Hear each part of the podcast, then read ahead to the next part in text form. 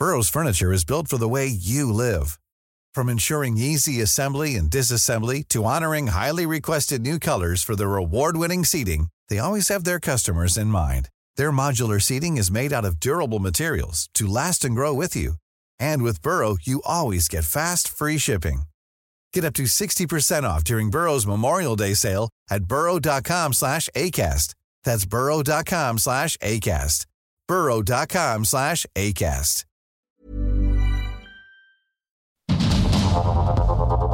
Heraldo Media Group presenta Sergio Sarmiento y Lupita Juárez. Información veraz y oportuna con un toque personal y humano. Por el Heraldo Radio, donde la H suena y ahora también se escucha.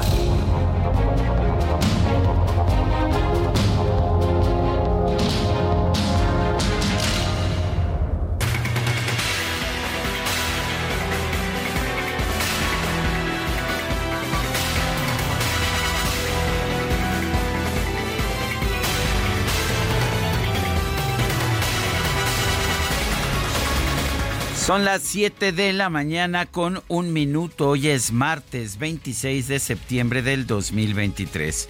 Soy Sergio Sarmiento y quiero darle a usted la más cordial bienvenida a El Heraldo Radio. Lo invito a quedarse con nosotros. Aquí estará muy bien informado. Ya sabe usted, nos gusta darle toda la información. Es nuestra principal responsabilidad, pero también darle a usted el lado amable de la noticia, siempre y cuando la noticia lo permita. Y hay mucha información en este martes. 26 de septiembre del 2023, de manera que pues no le damos más vueltas al asunto y vamos, vamos a un resumen de la información más importante, le repito, de este martes 26 de septiembre del 2023. El presidente Andrés Manuel López Obrador sostuvo este lunes una reunión en Palacio Nacional con los gobernadores del sur y sureste del país para abordar temas relacionados con la migración ilegal. Tras el encuentro, el gobernador de Oaxaca, Salomón Jara, informó que el presidente planea reunirse con los cancilleres de los 10 países con mayor flujo de migrantes en México para definir una propuesta regional en esta materia. Eh, platicamos sobre la cuestión de los migrantes, cómo se tiene que hacer para haya más orden en este tema. Se acordó que había una reunión con cancilleres de los 10 países donde hay mayor flujo de migrantes, como es Guatemala, Honduras, este, Venezuela, Cuba, en fin, estos países donde hay mayor cantidad de migrantes para presentarle al presidente Biden una propuesta que se está trabajando por parte de la los padres de los 43 normalistas de Ayotzinapa acudieron este lunes a Palacio Nacional para reunirse con distintos funcionarios del gobierno federal como el subsecretario de Derechos Humanos Alejandro Encinas y la titular de la Secretaría de Gobernación Luisa María Alcalde. Vidulfo Rosales, el abogado de algunas de las familias afectadas, líder del movimiento Ayotzinapa, aseguró que esta reunión con las autoridades federales fue incluso peor que la anterior. Dijo que la narrativa del caso se acerca nuevamente a la llamada verdad histórica. No, pues es la misma reunión, es, incluso peor porque ahora agregan un elemento más eh, nosotros ya habíamos dialogado con Alejandro Encinas y habíamos, él nos había explicado qué es lo que contenía su informe. Entonces había consenso sobre lo que contenía su informe, hasta dónde estábamos en este momento y qué era, qué era lo que faltaba. Entonces ahora está incorporando elementos eh, nuevos a este informe, más cercanos a la verdad histórica, incluso criminaliza a los estudiantes de la normal, refiere que venían, que había una infiltración ahí de parte de los, de los estudiantes, reduce, vuelvo a repetir, los hechos a un tema meramente local, meramente de Guerreros Unidos. La responsabilidad radica principalmente en Guerreros Unidos, dejando por fuera toda la responsabilidad de las autoridades. En un comunicado, la Secretaría de Gobernación reiteró su compromiso con la verdad y la justicia para los estudiantes desaparecidos que pues que la propia autoridad reconoce ya que han sido asesinados. Afirmó que la relatoría de los hechos del caso Igualas sí se aleja de la llamada verdad histórica. Un grupo de personas encapuchadas vandalizó el exterior de las instalaciones del Centro Nacional de Inteligencia en la alcaldía Magdalena Contreras. Esto como parte de las protestas por el noveno aniversario de la desaparición de los 43 normalistas de Ayotzinapa. La Fiscalía General de Zacatecas informó que el domingo pasado siete jóvenes de entre 14 y 18 años fueron secuestrados en el municipio de Villanueva, por lo que se desplegó un operativo para realizar las acciones de búsqueda. En Puebla, los hermanos Luis y Francisco Romero, implicados en la golpiza que sufrió el joven Ernesto Calderón el pasado 9 de septiembre, se entregaron a las autoridades para enfrentar los cargos en su contra.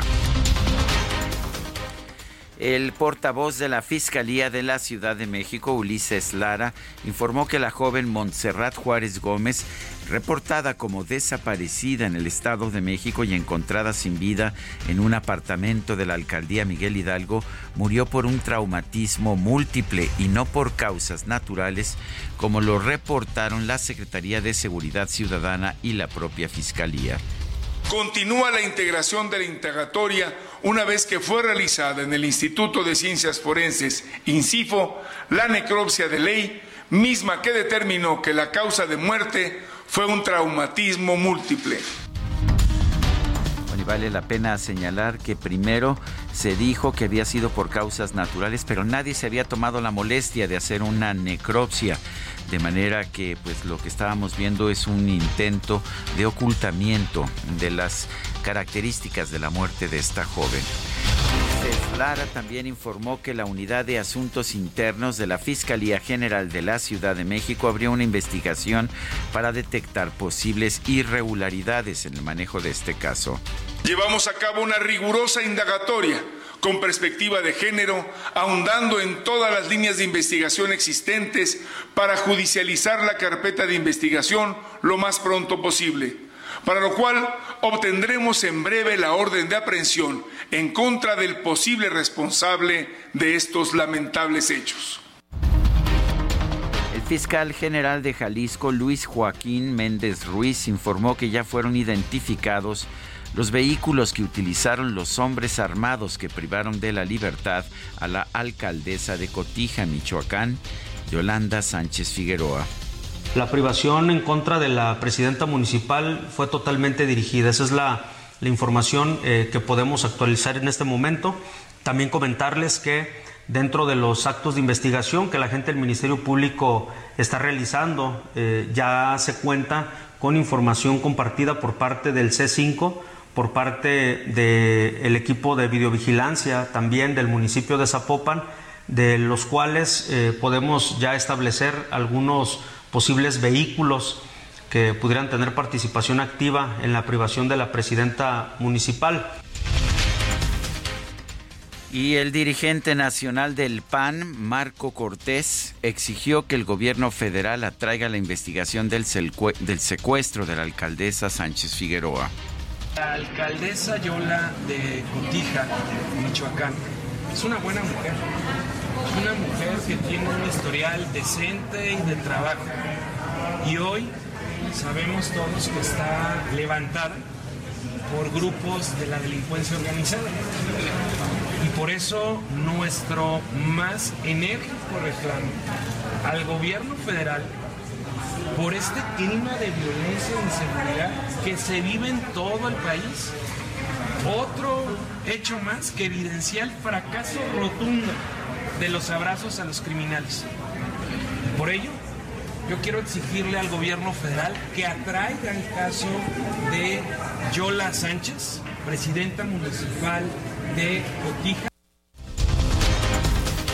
La senadora del PAN, Xochitl Galvez, confirmó que el secretario de la Defensa Nacional, Luis Crescencio Sandoval, le envió una carta para poner a su disposición un plan de seguridad personal.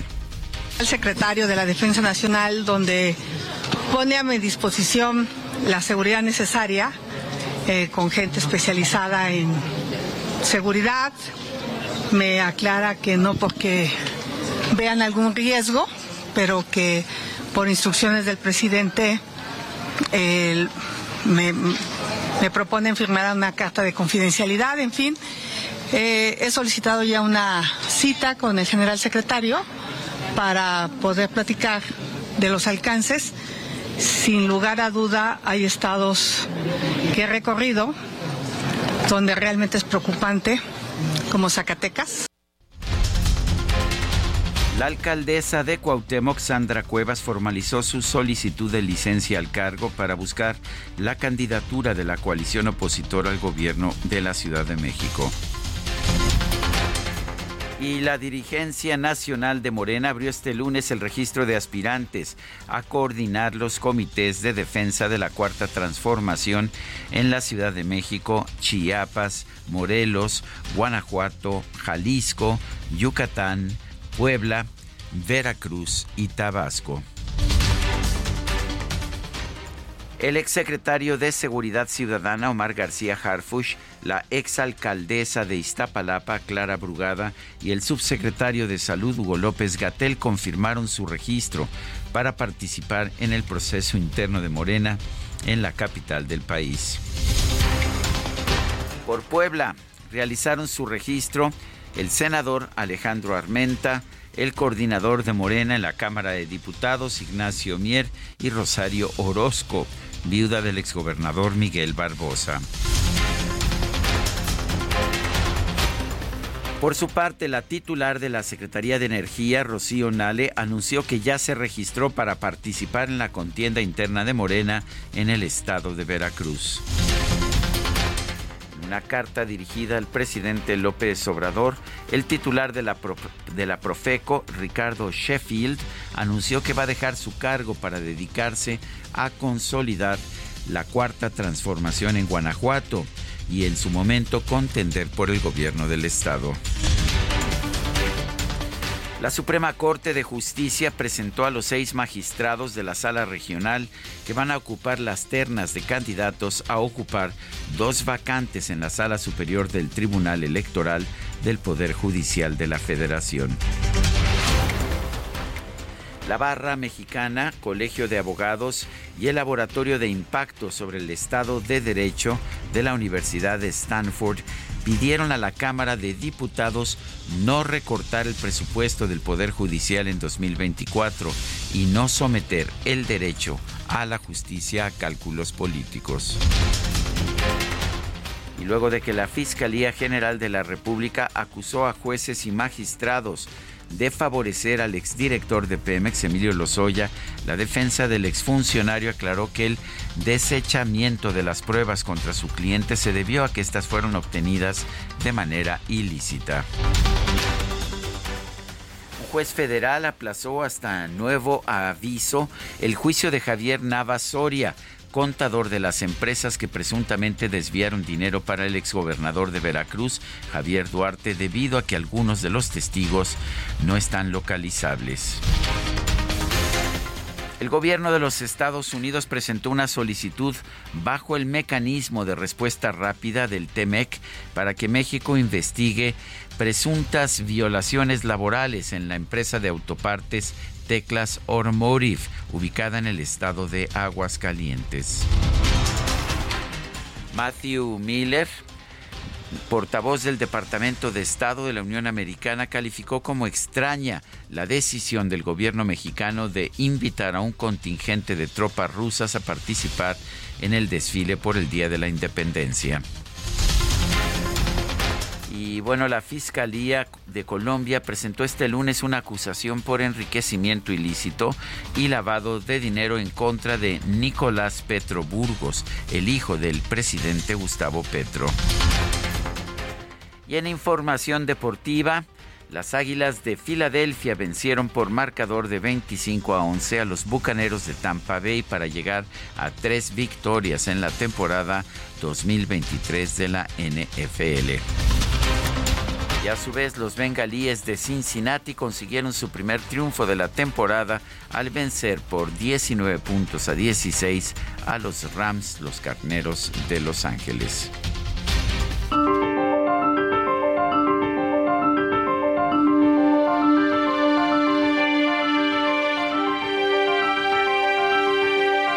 Y vamos a la frase del día. En un tiempo de engaño universal, decir la verdad es un acto revolucionario. Son las palabras de George Orwell, el escritor británico.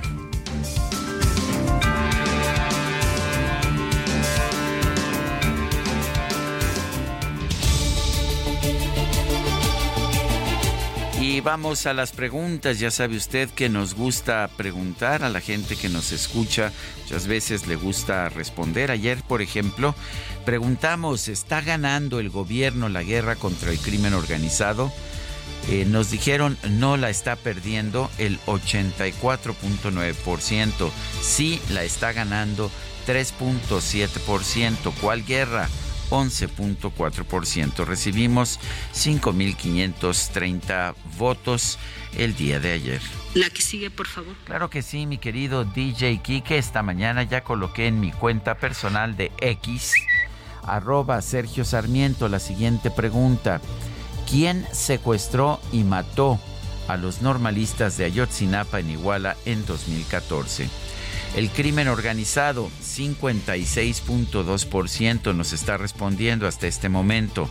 El ejército, 36.1%. No sabemos, 7.9%.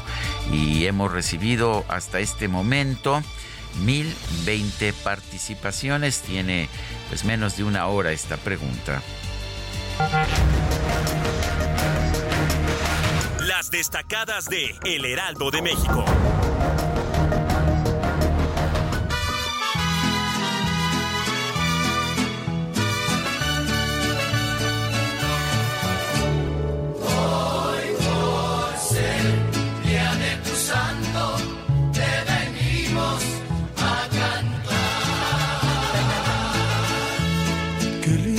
No, bueno, pues llegó muy fiestera Itzel González con las destacadas. Y bueno. Para nuestra compañera Fernanda García. Nuestra compañerita, ¿verdad? Que está de manteles largos. Muy buenos días, Sergio, amigos. Feliz cumple, Fer.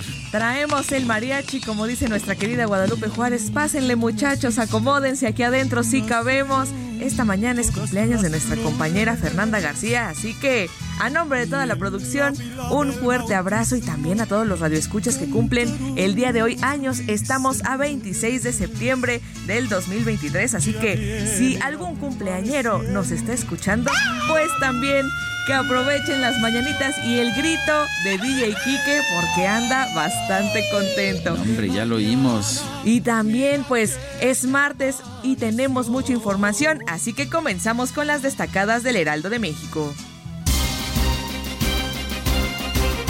Primera plana para nueve gubernaturas, brota cascada de aspirantes en Morena en el primer día de registro en el partido. Más de 30 mostraron su interés por participar en el proceso. Harfuch, Brugada y López Gatel van por la Ciudad de México.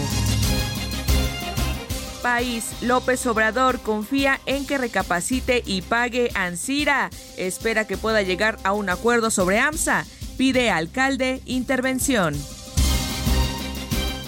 Ciudad de México, 100 días de gobierno, labor con acento social. El jefe de gobierno Martí Batres adelanta próxima apertura de la línea 1 del metro y reporta baja en feminicidios. Estados, Tapachula, marea migrante imparable. Saturan extranjeros nuevas oficinas de la Comar. Más de 5 mil piden asilo.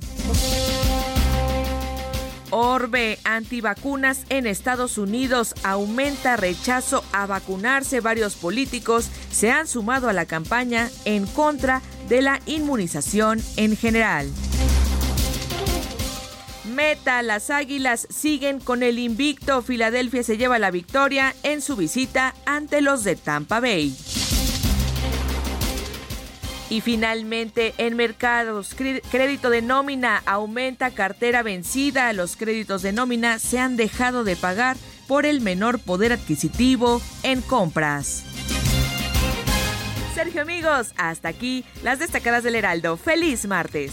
Feliz martes, Itzel. Feliz cumpleaños, Fernanda García. Y una buena noticia que estamos recibiendo. Paco García Davis, director general de Cuadratín, ha informado que la alcaldesa de Cotija, Yolanda Sánchez Figueroa, fue liberada con vida en el municipio de Villamar, en Michoacán.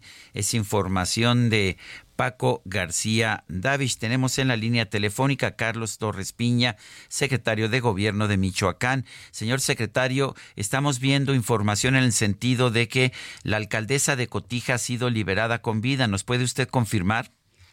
Así es, Sergio. Buenos días primero.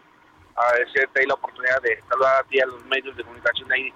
Eh, comentarte que a las 6.30 nos notificó Serena que fue liberada la presidenta municipal Yolanda, presidenta de Cotija, este, ya se encuentra en su municipio y fue personal de Sedena quien la ubicó, ya fue trasladada a, su municipio y afortunadamente está con vida. Eh, pues, ¿Sabemos algo de las razones de su secuestro? ¿Tenemos más información o nada más tenemos el detalle de la liberación? Eh, solamente que fue liberada alrededor de las 6.30 de la mañana y trasladada a su municipio. Ya va personal de Fiscalía del Estado y CGR para tomar las declaraciones correspondientes. Bueno, pues entonces es nada más la información, pero está confirmado. Yolanda Sánchez Figueroa, alcaldesa de Cotija, ha sido liberada, ha sido liberada con vida y usted nos señala que fue liberada por elementos de la Secretaría de la Defensa Nacional. Es quien, los es quien la ubicó y fue quien nos notificó alrededor de las 6.30 de la mañana. Muy bien. Eh, señor secretario, gracias por tomar esta, esta llamada y gracias por la oportunidad de esta información. Muy bien, hasta luego, buen día. Gracias. Bueno, pues ahí está, le podemos confirmar a través del secretario de Gobierno de Michoacán que ha sido liberada Yolanda Sánchez Figueroa, liberada, ubicada originalmente por miembros de la Secretaría de la Defensa Nacional, liberada con vida. No tenemos más información. El secretario de Gobierno, sin embargo, nos dice que está siendo trasladada a su municipio de Cotija, en Michoacán. Yolanda Sánchez fue secuestrada, fue levantada, como dicen en el argot los criminales, allá en Zapopan, en la zona metropolitana de Guadalajara. Y bueno, fue secuestrada, de hecho, en un lugar muy público, en un centro comercial muy popular. Son las 7 de la mañana con 22 minutos. Once I lived the life of a millionaire.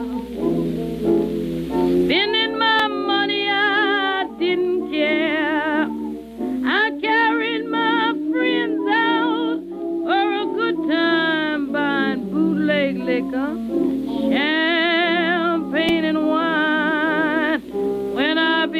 to fall so low, I didn't have a friend and no place to go.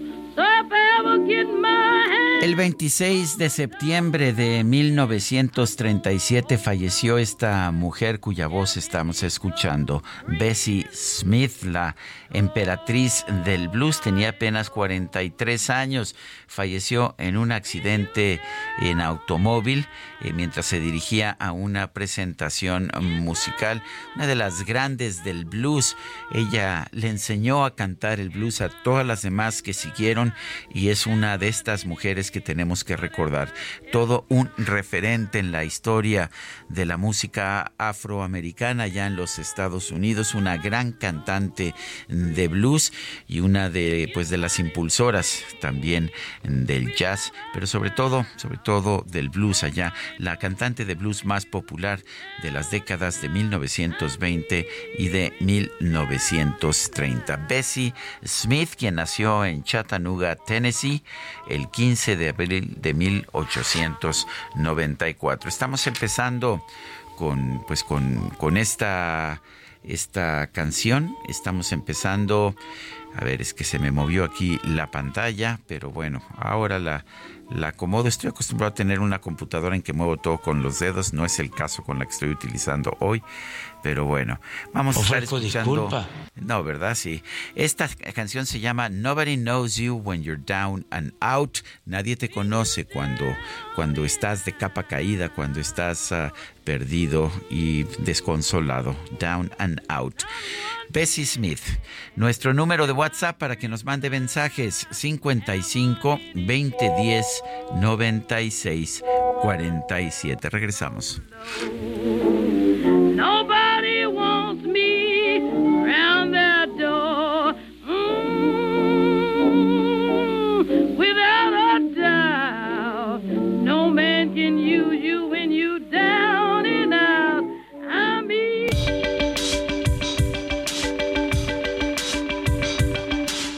Sarmiento y Lupita Juárez quieren conocer tu opinión, tus comentarios o simplemente envía un saludo para ser más cálida esta mañana. Envía tus mensajes al WhatsApp 55 20 10 96 47.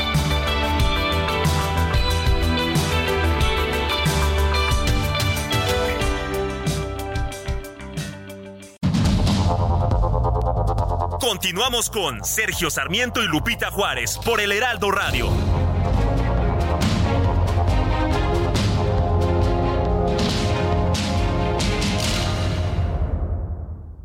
La comida chatarra y las bebidas azucaradas no deben volver a las escuelas. Ahí niñas y niños consumían tal exceso de calorías que aumentaba su riesgo de sobrepeso y obesidad. Además, el consumo de estos productos provoca procesos inflamatorios, los cuales debilitan el sistema inmune frente a virus y bacterias. Es urgente que saquen ya la comida chatarra y bebidas azucaradas de las escuelas. Nuestros, niños son primero.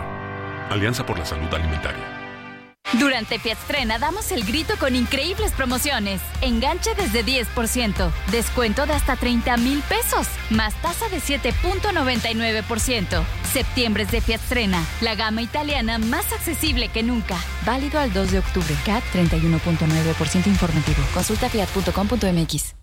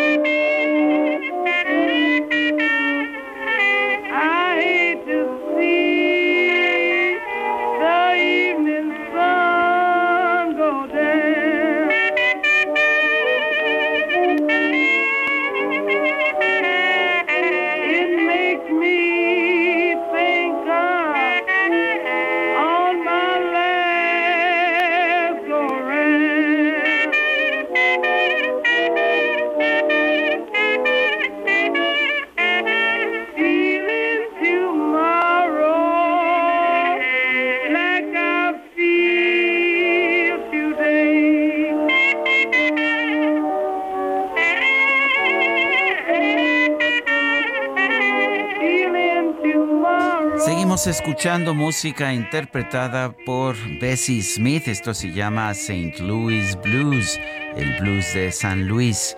Es una de las canciones fundamentales de esta gran emperatriz del blues, Bessie Smith, que estamos escuchando esta mañana.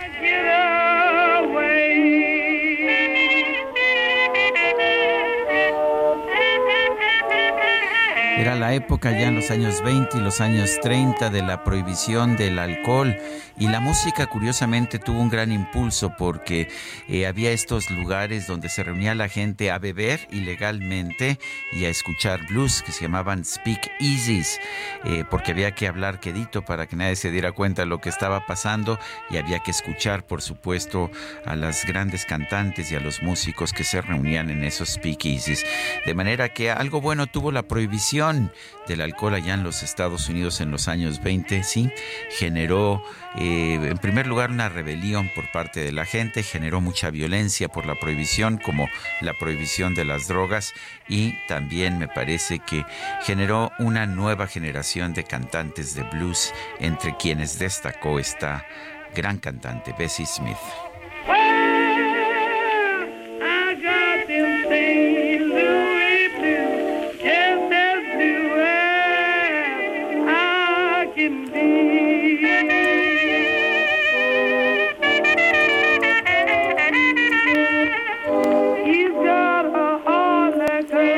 Mensajes de nuestro público. Les recuerdo nuestro número de WhatsApp. Mándenos mensajes de voz o de texto. El número es 55 2010 96 47. La señora Vadillo nos dice muy buenos días, saludándolos con mucho gusto y solicitándoles un saludo y felicitación para mi hijito Abraham, que hoy también es su cumpleaños. Muchas gracias y lindo día. Pues una gran felicitación a Abraham, el hijo de la señora Vadillo, nuestra radio escucha. Dice otra persona, buenos días, Lupita y Sergio, como siempre, es un gusto saludarles todas las mañanas. Los escucho y pongo mucha atención en las preguntas que realizan al auditorio. Lo que no entiendo es por qué los resultados de estas siempre están en contra de las diferentes actividades que realiza nuestro presidente de manera apabullante. Entonces, ¿por qué en las encuestas están hasta el momento al frente para ganar las elecciones del 2024? No quiero decir con esto que ustedes manipulen los resultados de sus preguntas, porque yo confío en su ética y profesionalismo. ¿Será que los que escuchamos el Heraldo Radio tenemos una mentalidad diferente al resto del pueblo? Que tengan una excelente mañana. Atentamente el maestro Heriberto Raudri Romero. Eh, las, las preguntas que hacemos no son encuestas, las responden eh, quienes nos escuchan en el Heraldo, por supuesto, que no necesariamente es toda la población, y quienes me siguen a mí y, a, y al programa en, en Twitter o X, esto es a quienes nos siguen en arroba Sergio Lupita y en arroba Sergio Sarmiento. Y este no es un público pues que represente todo el público general. Tenemos la, impresión de que el público que nos escucha aquí en el Heraldo tiene mayor educación, por ejemplo, y eso por supuesto que influye en los resultados de estas preguntas. Les digo preguntas porque no son propiamente encuestas, no están ponderadas por población o por clase social. Pero a, a la gente le gusta responder, la gente le gusta expresar su punto de vista y bueno, pues sí, el público que nos escucha evidentemente no es necesariamente el público, eh, pues el público general, es un público con mayor educación, con mayor preparación. Vamos a, dice Amy Shehoa, por otra parte, a ver, aquí estamos eh, aquí estamos tratando de manejar esta computadora que estoy utilizando. Eh, bueno, a ver, no, no, no he podido ponerla en la pantalla. Vamos mejor a la siguiente entrevista. El Instituto Nacional Electoral eh, dio a conocer que el presidente de la República tenía que publicar, que dar a conocer una advertencia en sus conferencias de prensa mañanera. Lo hizo ayer, dio esta advertencia legal, pero añadió una postdata en que dice que los conservadores, que los eh, fifís, pues que se abstengan de escuchar su conferencia, que todos aquellos que quieren recuperar eh, sus privilegios. Claudia Zavala es consejera del Instituto Nacional Electoral y presidenta de la Comisión de Quejas y Denuncias del Instituto Nacional Electoral.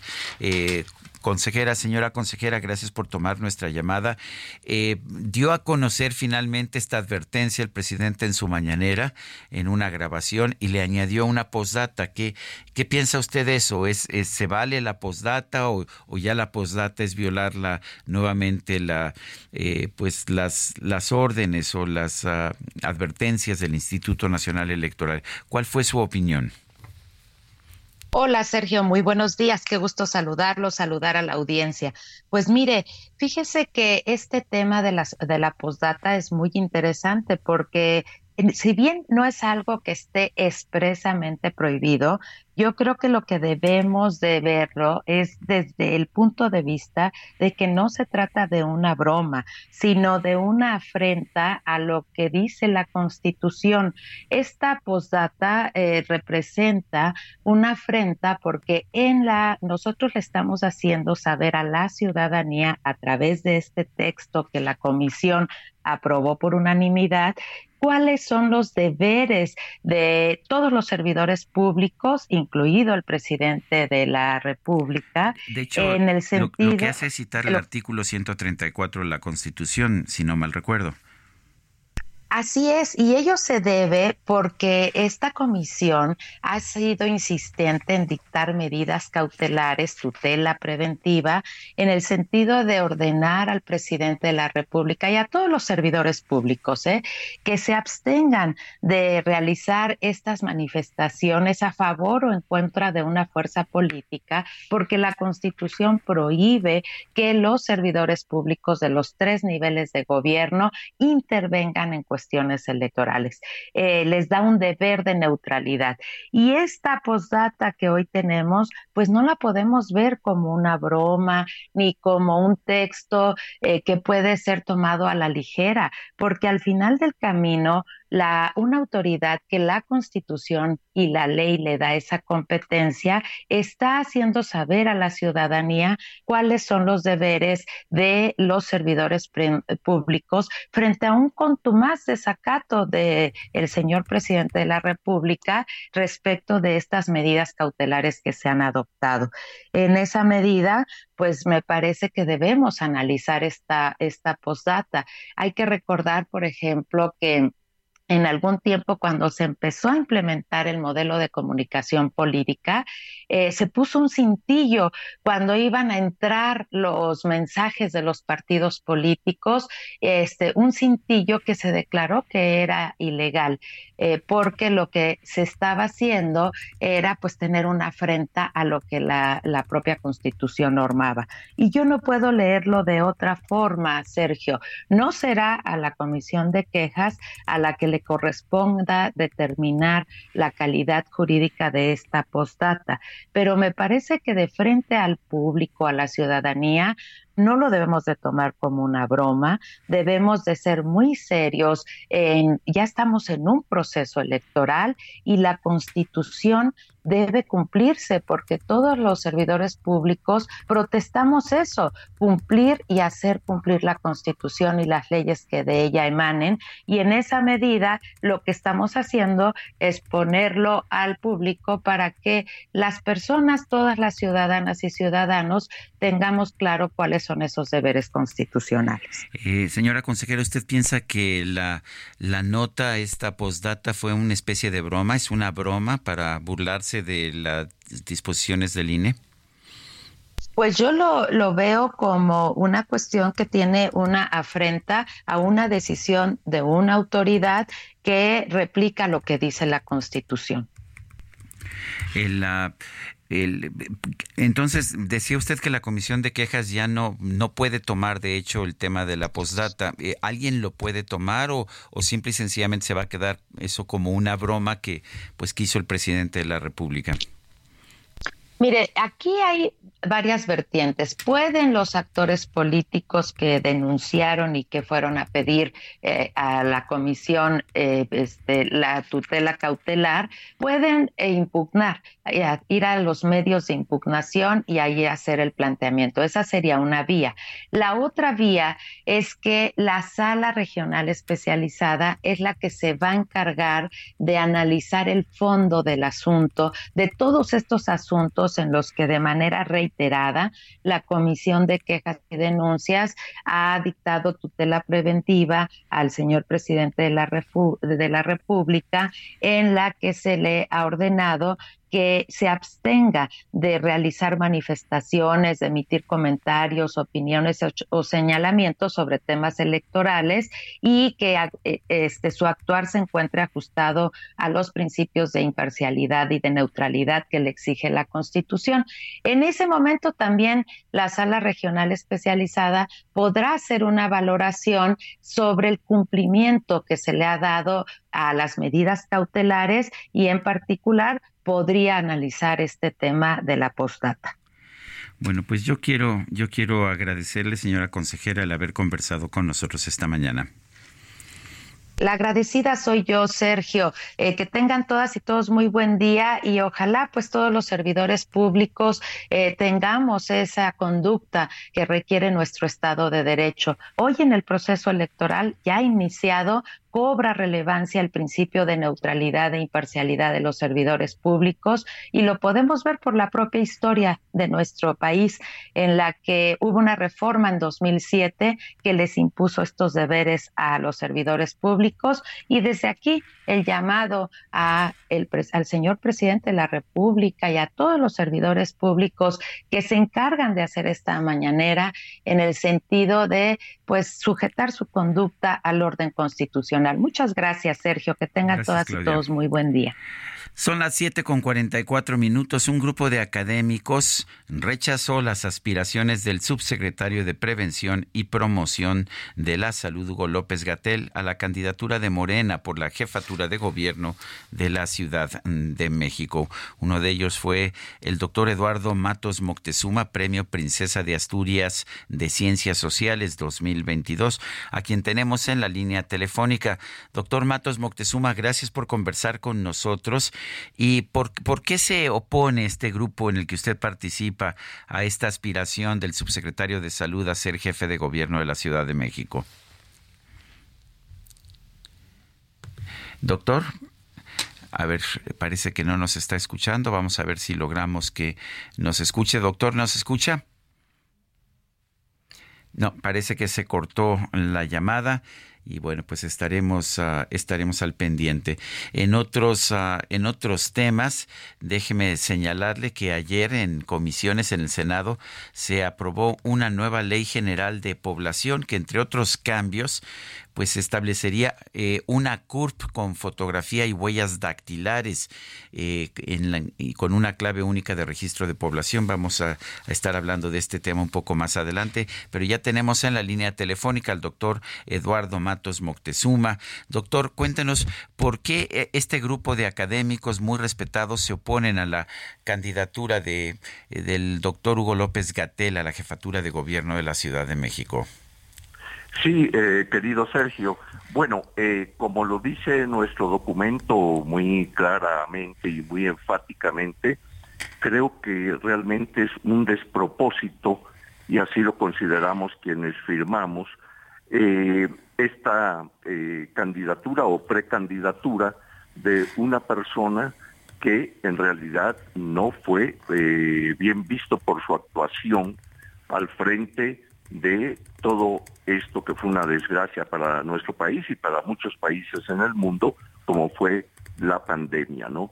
Fue eh, un acto eh, fallido por, por parte de esta persona, sus informaciones cada mañana, en fin, eh, creo que es, como digo, un despropósito el que esta persona pretenda. Tiene todo el derecho, tiene todo el derecho a pretender un cargo político, desde luego, pero eso indica que no tiene la digamos la menor idea de lo que se provocó en el país eh, a partir de su actuación. ¿no? Por las declaraciones que yo le he escuchado a López Gatel, él está muy satisfecho. Él piensa que, pues, que México fue un ejemplo. Incluso el presidente de la República lo dijo varias veces que México había sido un ejemplo para otros países del mundo. Y sabemos que la política la llevó López Gatel. Él parece muy orgulloso de sus logros. ¿Qué opina? Bueno, eso eh, indica claramente que el señor está fuera de la realidad, ¿no? Es decir, y, y eso imagínese, es gravísimo para alguien que tiene en sus manos, pues en cierta medida o en mucha, la salud de los mexicanos. No creo que nuestro país haya sido ejemplo en el sentido de lo que ocurrió con la pandemia a nivel internacional, ¿no? Para nada.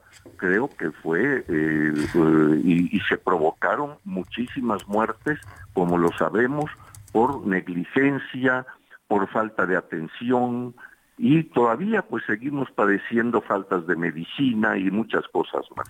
Entonces, creo que ese señor vive una irrealidad, lo cual lo pinta de cuerpo entero. Eh, el, grupo que, en que usted, eh, el grupo de los que han firmado este documento, pues es un grupo relativamente pequeño, pero es un grupo pues que incluye a personas muy respetadas en el ámbito académico. ¿Piensan ustedes que se le, se le va a prestar atención a este llamado simplemente por su prestigio académico, no sé, del doctor Antonio Lascano, de usted, de Graciela de la Torre, de Sergio Raúl Arroyo, ¿cree que se les va a prestar este, esta atención? Bueno, eh, hasta el momento eh, se han adherido al documento eh, alrededor de 1.100, 1.200 firmas y eh, se continúa adelante en eso. Entonces no, no pienso que solamente sea por un prestigio académico, etcétera, sino por hechos relevantes que causaron un total desastre en la población. Yo creo que eso es lo que va a, interesar a quienes lean el documento y eh, para reprobar totalmente esta pretensión del el señor López Gatel, ¿verdad?, de llegar a la jefatura de gobierno de la Ciudad de México. Eh, doctor, ¿apoyan ustedes algún partido en particular o algún candidato en particular o simplemente eh, rechazan a López Gatel? Exactamente, es clara nuestra posición, rechazamos esa, eh, esa pretensión irreal de esta persona, ¿verdad? Y en lo particular, cada uno de nosotros piensa, digamos, tiene sus, sus propias convicciones y eh, en mi caso particular, yo no estoy adherido a ningún partido político, ¿verdad? Y, este, y cada uno de nosotros pues tiene su misma forma de pensar y de actuar. Bueno, pues yo quiero agradecerle, eh, doctor Eduardo Matos Moctezuma, el haber conversado con nosotros y bueno, pues veremos qué pasa. Ya por lo pronto, ayer se registró el doctor Hugo López Gatel como aspirante a esta coordinación de comités de defensa, pero veremos qué, qué sucede. Gracias por tomar nuestra llamada. Muy amable, Sergio, gracias. Bueno, pues ahí está, es un grupo importante de científicos que dicen que no, que no debe ser eh, López Gatel, jefe de gobierno de la Ciudad de México. Son científicos, hasta donde yo puedo ver, con puntos de vista políticos bastante diferentes.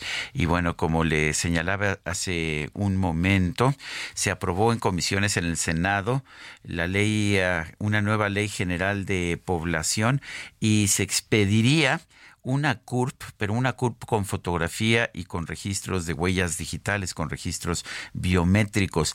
Eh, la idea es que esta CURP con fotografía eh, podría ser, de hecho, un reemplazo de la identificación del Instituto Nacional Electoral, eh, que hasta este momento es la única forma de, de registrarse que tenemos, la única identificación oficial que tenemos. Bueno, está también el pasaporte, pero en términos generales, la mayor parte de la gente utiliza la credencial del INE, habría, en caso de que esta medida pase por el Senado, sea aprobada ya en el conjunto de, del Senado, pase por la Cámara de Diputados, pues la identificación universal sería, al parecer, esta CURP con fotografía. Vale la pena recordar que la credencial de elector, eh, simple y sencillamente, no la pueden tener los menores de edad y que no se, no se puede conseguir todo el año cuando hay procesos electorales. Después de cierto momento ya se cierra la ventanilla y no se puede obtener, lo cual deja mucha gente sin una identificación oficial. Desde hace mucho tiempo se había propuesto que hubiera una identificación oficial que la emitiera la Secretaría de Gobernación, es lo que se va a hacer. Eh, estaría emitida por el Registro Nacional de Población, pero hay gente que dice que no está de acuerdo en que el gobierno, la Secretaría de Gobernación o el Registro Nacional de Población tengan todas las identificaciones tengan eh, pues todos los registros biométricos de los gobernados de todos los mexicanos. En fin, eh, la propuesta fue aceptada por Morena y sus aliados y rechazada por la oposición. Vamos ahora a las calles de la Ciudad de México. Israel Lorenzana, adelante, ¿qué nos tienes? Sergio, muchísimas gracias. Tenemos información vial para nuestros amigos automovilistas que vienen a través de Avenida Circunvalación. Ya van a encontrar algunos asentamientos precisamente a la altura de San Pablo. Esto por el lento cambio de luces en los semáforos. Hay que superar este punto hasta la zona de Fray Servando, donde también ya tenemos carga vehicular con dirección hacia la Avenida La Viga. Hay que, por supuesto, superar también este punto para avanzar con dirección hacia la zona del eje 3 Sur a través de Fray Servando. También carga vehicular. Hay que recordar que es revertible circulan vehículos de transporte público, hay que manejar con mucho cuidado, esto con dirección hacia la, hacia la zona de 20 de noviembre, hacia la zona de Pino Suárez. Superando el ex central Lázaro Cárdenas, la circulación mejora hacia la zona de Arcos de Belén. Sergio, información que te tengo esta mañana. Muchas gracias Israel Lorenzana y vamos rápido con Isidro Corro. Adelante Isidro. ¿Qué tal Sergio? Buenos días, porque el tiempo es oro, así que te ofrezco un panorama en materia de vialidad. Ya comienza el tráfico pesado, sin duda alguna, sobre el circuito interior de la raza para quien va hacia la zona de Chapultepec, que por lo tenemos a la altura de Jardín y también al llegar al casco de Santo Tomás, sentido pues un mejor avance, nos ofrece circuito interior hacia la zona de la raza, insurgentes norte también con tráfico pesadísimo, el de todas las mañanas de Indios Verdes hacia la zona de circuito interior, sentido pues un mejor desplazamiento para quien se dirige hacia el Estado de México. Sergio, reporte que tenemos esta mañana. Muchas gracias Isidro Corro, son las 7.54, vamos a una pausa y regresamos.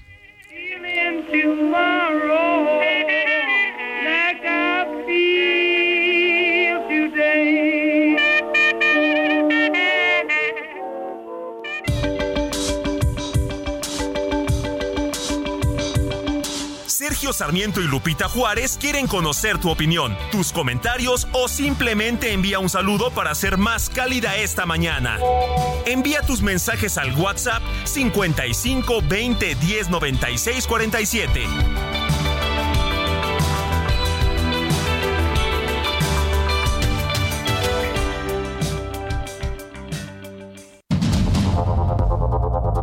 Continuamos con Sergio Sarmiento y Lupita Juárez por el Heraldo Radio.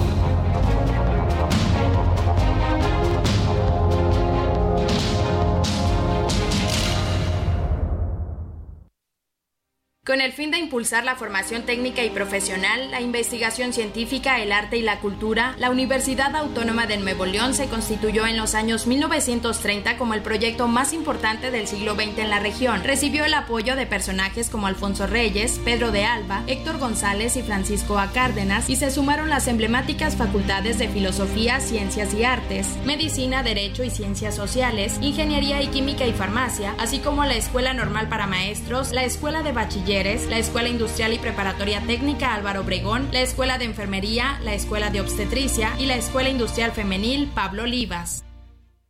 La comida chatarra y las bebidas azucaradas no deben volver a las escuelas. Ahí niñas y niños consumían tal exceso de calorías que aumentaba su riesgo de sobrepeso y obesidad. Además, el consumo de estos productos provoca procesos inflamatorios, los cuales debilitan el sistema inmune frente a virus y bacterias. Es urgente que saquen ya la comida chatarra y bebidas azucaradas de las escuelas. Nuestros, niños son primero. Alianza por la Salud Alimentaria. Hoy 26 de septiembre se conmemora en México el Día Nacional para la Prevención del Embarazo No Planificado en Adolescentes, que fue instaurado por primera vez en 2006 con el propósito de sensibilizar a la población adolescente del impacto en la salud y los retos que se enfrentan al convertirse en madres y padres a temprana edad, así como informar sobre las alternativas de planificación familiar para tomar decisiones informadas sobre su sexualidad. De acuerdo con datos de la Organización Mundial de la Salud, aproximadamente 16 millones de adolescentes de entre 15 y 19 años tienen un alumbramiento al año, la mayoría de ingresos bajos y medianos. Las complicaciones durante el embarazo y el parto son la segunda causa de muerte entre las adolescentes. El gobierno de México desarrolló la Estrategia Nacional para la Prevención del Embarazo en Adolescentes con el objetivo de reducir el número de embarazos en adolescentes en el país con absoluto respeto a los derechos humanos, particularmente los derechos sexuales y reproductivos, la cual tiene dos metas, disminuir a cero los nacimientos en niñas de 10 a 14 años y reducir en un 50% la tasa específica de fecundidad de las adolescentes de 15 a 19 años para el 2030. He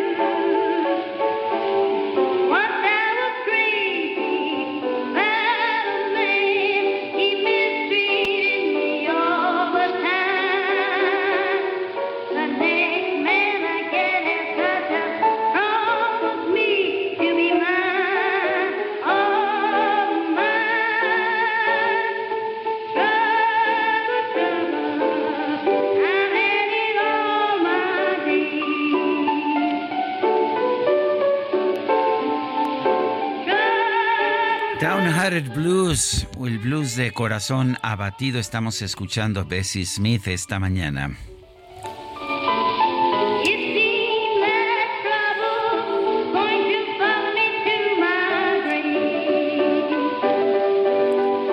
La emperatriz del blues, Bessie Smith, son las 8 de la mañana. Con cuatro minutos vamos con mensajes de nuestro público. Amy Shehoa dice, buen martes para todos. Hoy solo tengo dos preguntas sencillas. Una, ¿algún día se dejará de lucrar políticamente con este asunto de los 43? Y dos, ¿por qué me han dejado tan solito a mi querido Sergio? Saludos cariñosos. Estoy aquí solito en la cabina porque Guadalupe Juárez anda de vacaciones y me parece muy bien. Le mandamos un saludo muy cordial, doquiera que está. Dice Antonio de Harvard, Sergio, excelente jazz singer. Hoy se asegura un excelente programa con esa música. Saludos a todo el equipo. Dice otra persona, eh, no nos da su nombre. ¿Qué pasó con los chicos de Lagos de Moreno que fueron desaparecidos? La noticia se olvidó. Ahora verifico bien exactamente qué sabemos, pero tengo entendido que no han sido localizados, pero eh, déjeme buscar eh, la información antes que nada. Y dice otra persona, buen día, hoy sí en primera fila. Te deseo éxito y me encanta tu jaque mate. Y firma firma Irma. Bueno, pues son las ah, son las 8 de la mañana, 8 de la mañana con 6 minutos. Eh, Marcelo Ebrard, el uh, exsecretario de Relaciones Exteriores, ha acudido al Tribunal Electoral del Poder Judicial de la Federación. Está pidiendo que, el tribunal le ordene a Morena resolver la impugnación en el proceso interno. Esto después de que Morena dice ha violado sus procesos, sus derechos político-electorales al no responder en un plazo de cinco días a la queja que él ha presentado sobre el proceso interno. Es lo que eh, señala, es lo que está haciendo Marcelo Ebrar en estos momentos. Son las ocho de la mañana con seis minutos. El presidente López Obrador confirmó que Yolanda Sánchez Figueroa, la presidenta municipal de Cotija, Michoacán, fue liberada tras permanecer secuestrada durante tres días. Vamos a escuchar lo que dijo. Eh, les informo que hoy en la reunión de seguridad temprano nos dieron a conocer que la licenciada Yolanda Sánchez Figueroa, presidenta municipal de Cotija, Michoacán, que había sido privada de su libertad en Guadalajara el pasado sábado 23 de septiembre, Hoy a las 5 de la mañana, el secretario de Seguridad Pública de Cotija pidió apoyo al personal de la Guardia Nacional, derivado de que recibió una llamada de la presidenta municipal mencionándole que ya la habían liberado y que iba en un autobús a Zamora se proporcionó el apoyo con personal de la Guardia Nacional.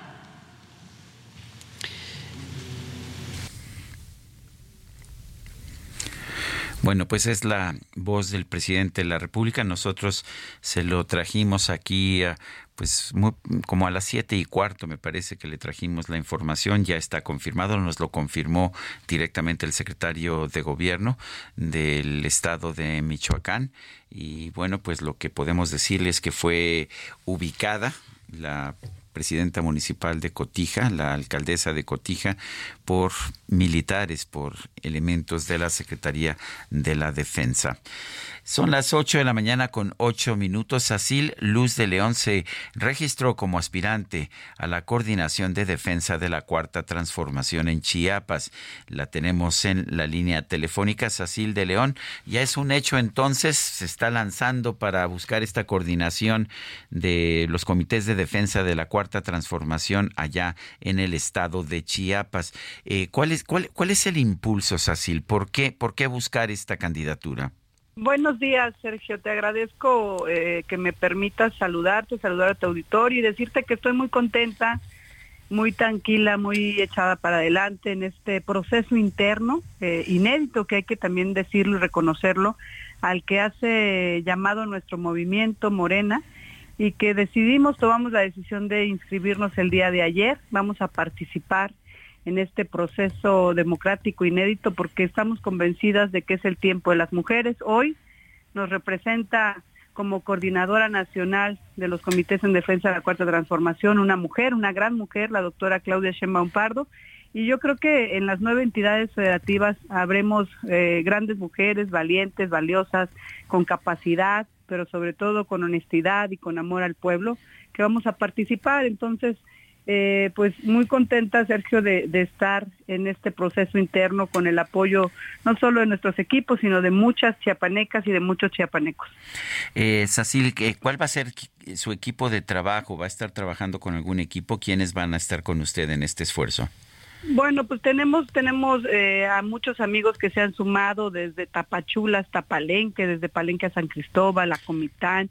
Eh, en todos los 125 municipios tenemos a representantes mujeres y hombres que estamos construyendo este sueño, Sergio, este proyecto desde sus cimientos, desde hace ya más de una década que hemos tenido el honor, eh, la gran, el gran orgullo de servir al pueblo de Chiapas y yo creo que, que vamos a dar muchos resultados. Este, nada más se termine este proceso interno y den a conocer los resultados, yo creo que vamos a salir muy bien. Eh, Sacil, eh, eh, eh, sé que hay una, hay un número, hay unas cuotas de género en, en este tipo de procesos que el partido Morena tiene que postular algunas mujeres, algunos hombres, que tiene que haber pues un equilibrio, por lo menos cinco y cuatro. ¿Piensa usted que eso la va a favorecer a usted? Pues mira, ahorita eh, en todos los partidos políticos y más en este movimiento que siempre ha sido este, defensor de los derechos políticos de las mujeres y lo ha demostrado hoy. Hay ocho mujeres gobernando sus estados del movimiento, no es cosa menor. Nunca antes en la historia habían gobernado 10 mujeres al mismo tiempo. Hoy son 8 de nuestro movimiento y son estados en donde nunca habían sido gobernados por mujeres. Yo creo que nuestro movimiento ha sido un defensor y ha, y ha reconocido el derecho político de las mujeres. Entonces, en esta lógica y aplicando los criterios de paridad que hoy son una realidad y que se tienen que aplicar, pues yo creo que, que en varios estados habremos de participar mujeres, pero no solo por el hecho de ser mujeres, Sergio, pues somos mujeres que hemos estado en la lucha, que hemos servido a nuestro estado en diferentes encargos y que existe la capacidad, la voluntad, eh, la fortaleza, pero sobre todo la lealtad y el amor que hemos demostrado por nuestros pueblos, por nuestro estado, por nuestros municipios, por nuestra gente. Yo creo que que las mujeres sabemos dar resultado y lo vamos a demostrar. Bueno, y además es usted una mujer joven, 40 años, si no, si no mal recuerdo. ¿Tiene la suficiente experiencia para ser gobernadora del estado de Chiapas, un estado propuesto muy complicado? Sí, sí, Sergio, he tenido la oportunidad de ser diputada local, de ser secretaria para el desarrollo y empoderamiento de las mujeres, de ser diputada federal o delegada también federal y hoy desde el Senado de la República por más de cinco años, pues bueno, hemos demostrado que hay capacidad, que hay voluntad, pero que sobre todo hemos eh, hecho las cosas con transparencia y, y, con total responsabilidad y creo que estamos preparados para, para lo que no será tarea fácil, como tú ya lo dijiste, pero tenemos la capacidad y la voluntad y el amor que se necesita para el pueblo de Chiapas para hacer las cosas bien. Sacil de León, eh, quien se acaba de registrar como aspirante a la coordinación de los comités de defensa de la Cuarta Transformación en Chiapas, gracias por conversar con nosotros esta mañana. Al contrario, muchas gracias a ti. Un abrazo. Gracias. Y son las 8 de la mañana con 13 minutos. Vamos a echarle un vistazo al clima. El pronóstico del tiempo con Sergio Sarmiento y Lupita Juárez.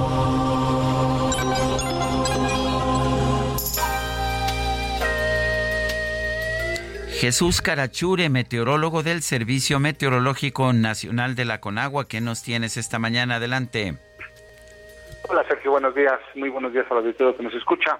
Pues hoy martes, igual que, pues, eh, días previos y lo que resta de la semana, eh, quizá la condición más importante meteorológicamente hablando es eh, esta disminución en las precipitaciones que se está presentando en gran parte del territorio nacional y las temperaturas eh, calurosas que se mantendrán, como repito, durante toda la semana en prácticamente todo el país, con excepción de lo que es la Ciudad de México y Tlaxcala, el resto de estados, eh, temperaturas por arriba de 30 grados centígrados, como lo vamos a ver. Esto es debido a una circulación anticiclónica en los niveles medios de la atmósfera que pues causa estabilidad en la atmósfera, lo que genera cielos despejados en algunos estados de la República, como comentaba, disminución en la cantidad de precipitación y sobre todo las temperaturas elevadas. Solamente esperamos el día de hoy algunas lluvias eh, importantes en lo que es el occidente, sur y sureste del, país. Eh, general, eh, generadas eh, perdón, por un canal de baja presión en el Golfo de México, la aproximación de una onda tropical a la península de Yucatán y el ingreso de humedad tanto del Océano Pacífico, Golfo de México como Mar, Mar Caribe, que generará precipitaciones muy fuertes en Chiapas, Campeche, Yucatán y Quintana Roo. Eh, lluvias eh, puntuales fuertes en Chihuahua, Durango, Sinaloa, Nayarit y Jalisco, intervalos de chubascos en Coahuila, Colima, Michoacán, Guerrero, Oaxaca, Veracruz y Tabasco, y algunas lluvias aisladas en Nuevo León, Tamaulipas, San Luis Potosí, Hidalgo, Puebla y el Estado de México. Como se dan cuenta, ya no hay lluvias intensas para, para hoy ni para los próximos días y solamente las precipitaciones más importantes en el sureste de la República, como comentaba. Otra condición importante el día de hoy es eh, las rachas de viento. Esperamos algunas eh, rachas de viento importantes eh, para, eh, para lo que es Chihuahua y Coahuila, eh, vientos de 60 a 70 kilómetros por hora y posible formación de torbellinos o tornados para estos dos estados. ya en el caso concreto para la Ciudad de México, esperamos cielo despejado por la mañana, alguna nubosidad por la tarde. No hay lluvias para la Ciudad de México ni hoy ni los próximos días. Una temperatura máxima para hoy de 28 a 26 a 28 grados centígrados y una mínima para mañana de 11 a 13. Este es mi reporte desde el Servicio Meteorológico Nacional. Regresamos. Jesús Carachure, muchas gracias. Un saludo a todos y que tengan un buen día. Y vamos ahora con el mismísimo Químico Guerra. El Químico Guerra. Con Sergio Sarmiento y Lupita Juárez. Querido Químico Guerra, ¿qué nos tienes esta mañana? Pues que ya llegó el Internet cuántico, Sergio, de lo que he platicado varias veces aquí en este espacio, ¿verdad? Que ha estado un poco así en la conversación, pero que no era una realidad. ¿Qué es el Internet cuántico? Es un conjunto de sistemas, no es, no es una sola cosa, Sergio, es un conjunto de sistemas, protocolos, dispositivos teóricos que permiten conexiones extremadamente seguras entre computadoras. Esto va a significar posiblemente un alivio muy importante, eh, el fin de este eh, pesadilla del hackeo que se tiene actualmente, ¿no? ¿En qué se basa el Internet cuántico, Sergio? En fenómenos como la teleportación cuántica, parece así como ciencia ficción, y el uso de qubits. Dada la coyuntura internacional actual, por ejemplo, eh, la cuestión de la guerra con Ucrania, con Rusia, la rivalidad con China y Estados Unidos, etcétera, y el desarrollo tecnológico alcanzado, pues los hackers y el tráfico de información se han convertido en uno de los principales peligros en la web, en la red. La tecnología cuántica se basa en los principios básicos que rigen la física cuántica, desde luego, ¿no? Así en la computación cuántica se sustituye la codificación de la información entre 0 y 1, entre on-off, ¿verdad? Que eso es como se eh, tiene la codificación en casi todas las computadoras, por bits cuánticos o qubits, así se les llama, son bits cuánticos. ¿Qué ¿Qué son? Reciben este nombre, Sergio, porque imitan el comportamiento de micropartículas como fotones o electrones que son capaces de estar de manera simultánea en dos sitios diferentes y moverse en dos direcciones opuestas a un mismo tiempo, cosa que escapa a la comprensión ¿no? de la mente humana, pero así es. Los qubits son capaces de almacenar información de 0 y 1 a la vez en lugar de 0 o 1. O sea, pueden guardar el 0 y el 1 en vez de una u otra, ¿no? Y los qubits permiten enviar información de manera segura, a diferencia de una información tradicional, la cual puede ser hackeada, interceptada, decodificada.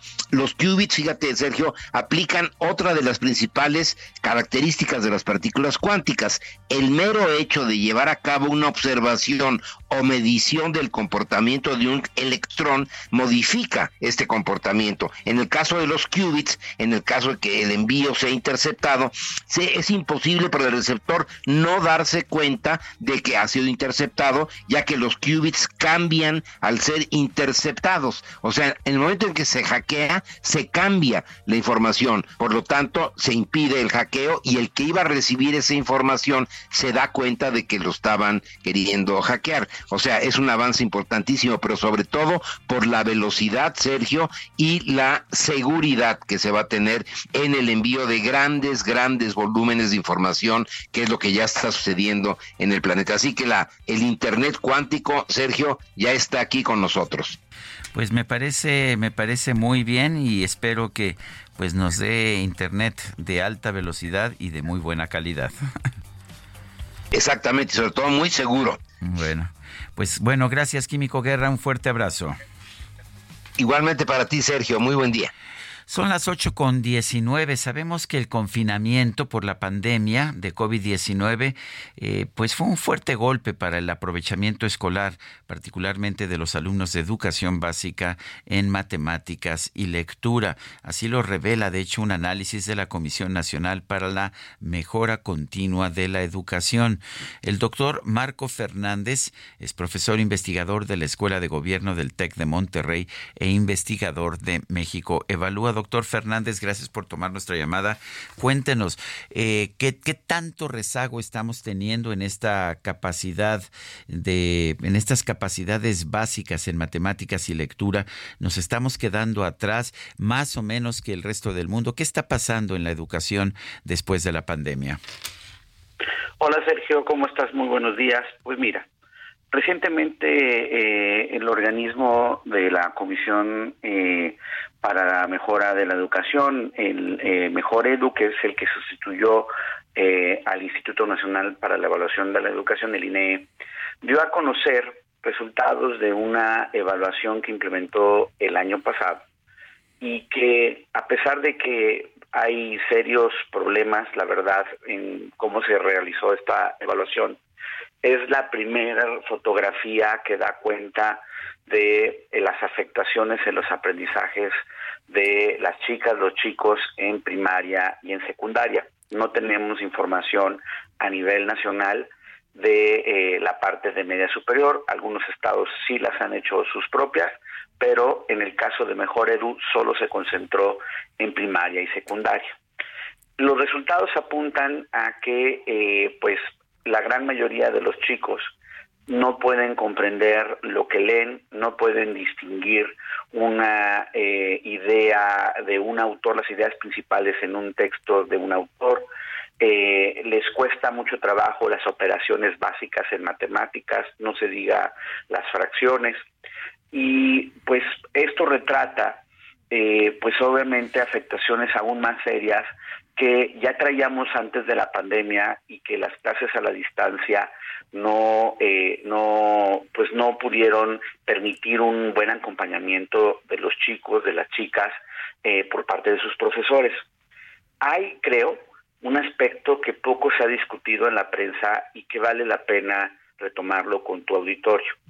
Por un lado críticas creo que son muy importantes a cómo se realizó la prueba para quien nos está escuchando, eh, del universo de todos los alumnos de primaria y secundaria pública y privada, solo participó en esta prueba 5.8% de la matrícula.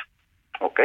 Entonces tenemos un problema eh, serio de participación y aunque la autoridad nos dice que los resultados son representativos, cuando uno ve la nota técnica que de las 6.099 escuelas que se seleccionaron para participar, solo participaron 5.093 y no hay una explicación de los criterios de selección de primarias eh, por, eh, por sus diferentes eh, modalidades y de secundarias por sus diferentes modalidades, uno pues sí tiene que tener alerta sobre la representatividad de los resultados. Peor aún, cuando uno observa, por ejemplo, este viernes para los papás y las mamás que nos escuchan, saben que sus hijos no van a la escuela porque está el Consejo Técnico Escolar de este mes, donde se supone los docentes tienen que estar eh, platicando, conversando, eh, pues estrategias pedagógicas. Ahora se les está pidiendo un montón porque tienen que ver, por un lado, cómo adaptar sus eh, lecciones a los nuevos planes de estudio, todavía no ven cómo eh, incorporar a las escuelas donde llegaron los libros de texto, no han llegado en todas las escuelas los libros de texto, eh, sus enseñanzas para recuperar aprendizajes, pero en ningún lado aparece en el punto de los consejos técnicos escolares retomar los resultados que arroja esta evaluación de Mejor Edu para poder identificar qué se va a hacer para que los chicos puedan eh, establecer eh, pues la recuperación de aprendizajes tanto en lectura, en la parte eh, matemática, incluso se incorporó la de formación ética en esta ocasión. Entonces, el resultado, en resumen, Sergio, es preocupante por muchos aspectos. Preocupante porque es una fotografía muy incompleta, pero al fin y al cabo la primera fotografía que da cuenta de un problema serio que tienen los estudiantes derivado aún eh, con mayor profundidad por parte de la pandemia. Segundo, que la autoridad no está haciendo nada a partir de los resultados para apoyar a los docentes en recuperar los aprendizajes. A ver, doctor, vamos a tener que ir a una pausa, no sé si nos aguante un momento y regresamos con usted.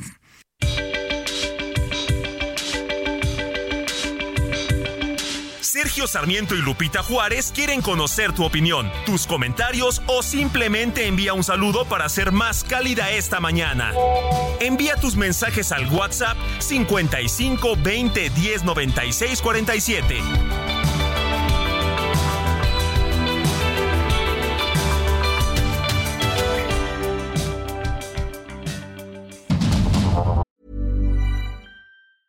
There's never been a faster or easier way to start your weight loss journey than with PlushCare. PlushCare accepts most insurance plans and gives you online access to board-certified physicians who can prescribe FDA-approved weight loss medications like Wigovi and Zepbound for those who qualify. Take charge of your health and speak with a board-certified physician about a weight loss plan that's right for you. Get started today at plushcare.com slash weight loss. That's plushcare.com slash weight loss. Slash weight loss. Continuamos con Sergio Sarmiento y Lupita Juárez por el Heraldo Radio.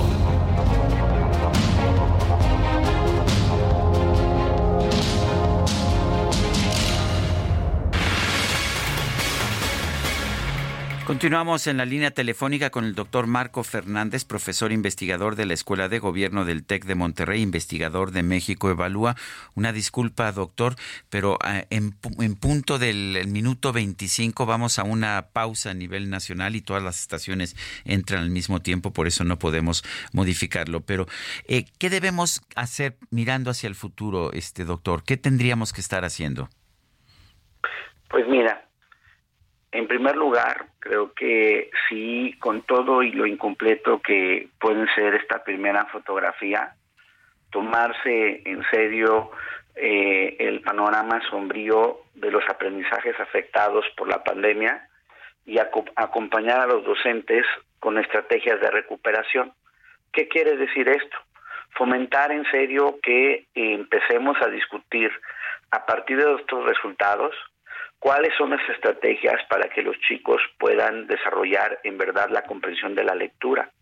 Estamos teniendo un problema serio en la enseñanza de las matemáticas y ahí están los resultados de los estudiantes. ¿Qué vamos a hacer para hacerlas más entretenidas, para que los chicos puedan utilizarlas para la resolución de problemas? ¿Cómo vamos a capacitar de una mejor manera a los docentes? Y pues el panorama no pinta bien porque cuando uno ve la propuesta, por ejemplo, de presupuesto para el próximo año que presentó el gobierno del presidente López Obrador en esta materia, pues para quien nos escucha y es maestro, solamente hay 195 pesos para cada uno de ellos para capacitarlos el próximo año. Eso no es tomarse en serio el tamaño del problemón que tenemos enfrente en términos de aprendizajes y revalorizar a los docentes para ayudarlos a que tengan mejores resultados en el aula. Sé que hay algunos estados que de plano han estado haciendo esfuerzos propios con evaluaciones mucho más precisas y ahí sí están tratando de acompañar a sus docentes, pero son la minoría. O sea, estamos hablando de Guanajuato, estamos hablando de Nuevo León, estamos hablando de Querétaro, de Jalisco, párale de contar, Sergio. Y entonces sí es muy preocupante porque, por ejemplo, para quien nos está escuchando y está en el sector productivo, que el chico no sepa la parte de los puntos decimales o fracciones, cuando tratan de entrar a la parte técnica en la parte automotriz y es un estudio que estamos haciendo.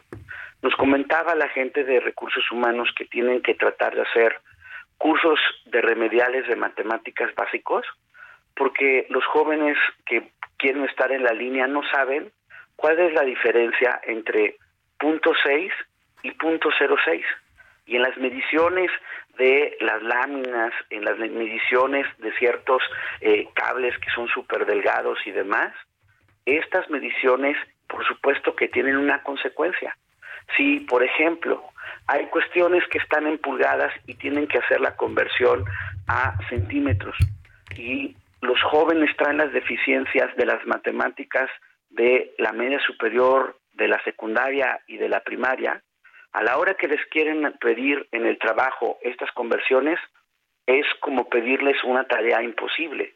Entonces, uno tiene que entender como sociedad las consecuencias graves que implica que los chicos traigan estas deficiencias, que cuando se les da, por ejemplo, un manual para operar una máquina, no puedan comprender el texto del instructivo, pues eso tiene su origen en que desde la primaria no comprendían un texto que leen.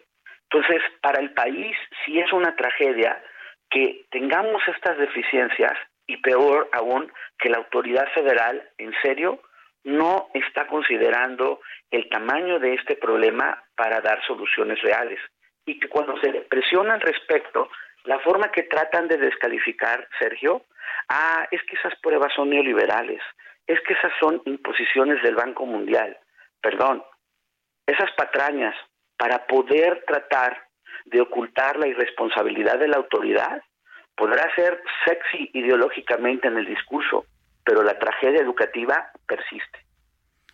Yo quiero agradecerle, doctor Marco Fernández, el haber conversado con nosotros esta mañana. Gracias como siempre por el espacio, Sergio. Que tengas buen día. Bueno, son las 8 de la mañana con 35 minutos, 8 con 35. Durante Fiatstrena damos el grito con increíbles promociones. Enganche desde 10%, descuento de hasta 30 mil pesos, más tasa de 7.99%. Septiembre es de Fiatstrena, la gama italiana más accesible que nunca. Válido al 2 de octubre. CAT 31.9% informativo. Consulta fiat.com.mx. Jaque Mate con Sergio Sarmiento.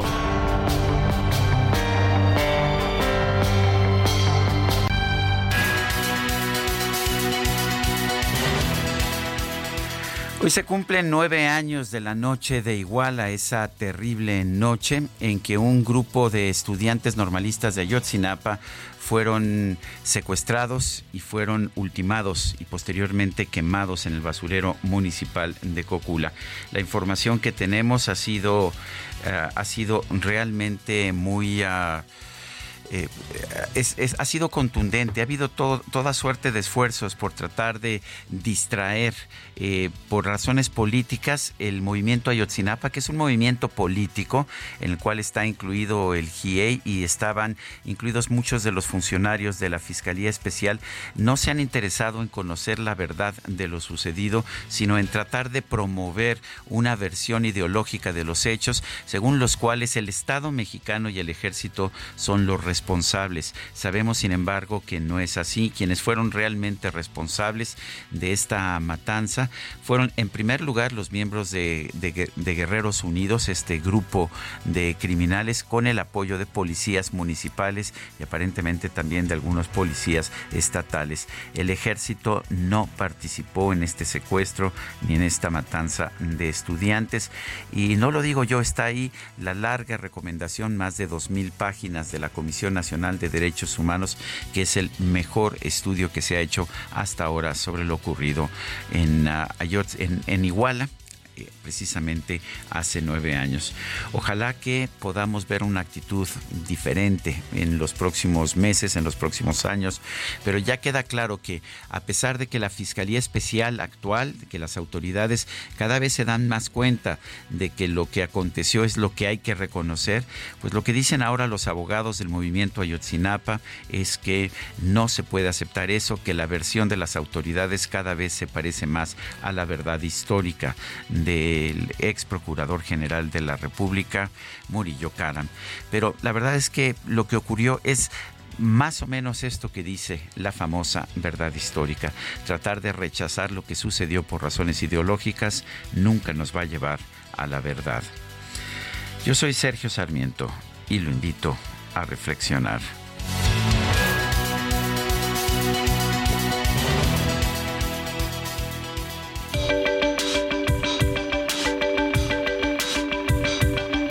Sergio Sarmiento, tu opinión es importante. Escríbele a Twitter en arroba Sergio Sarmiento.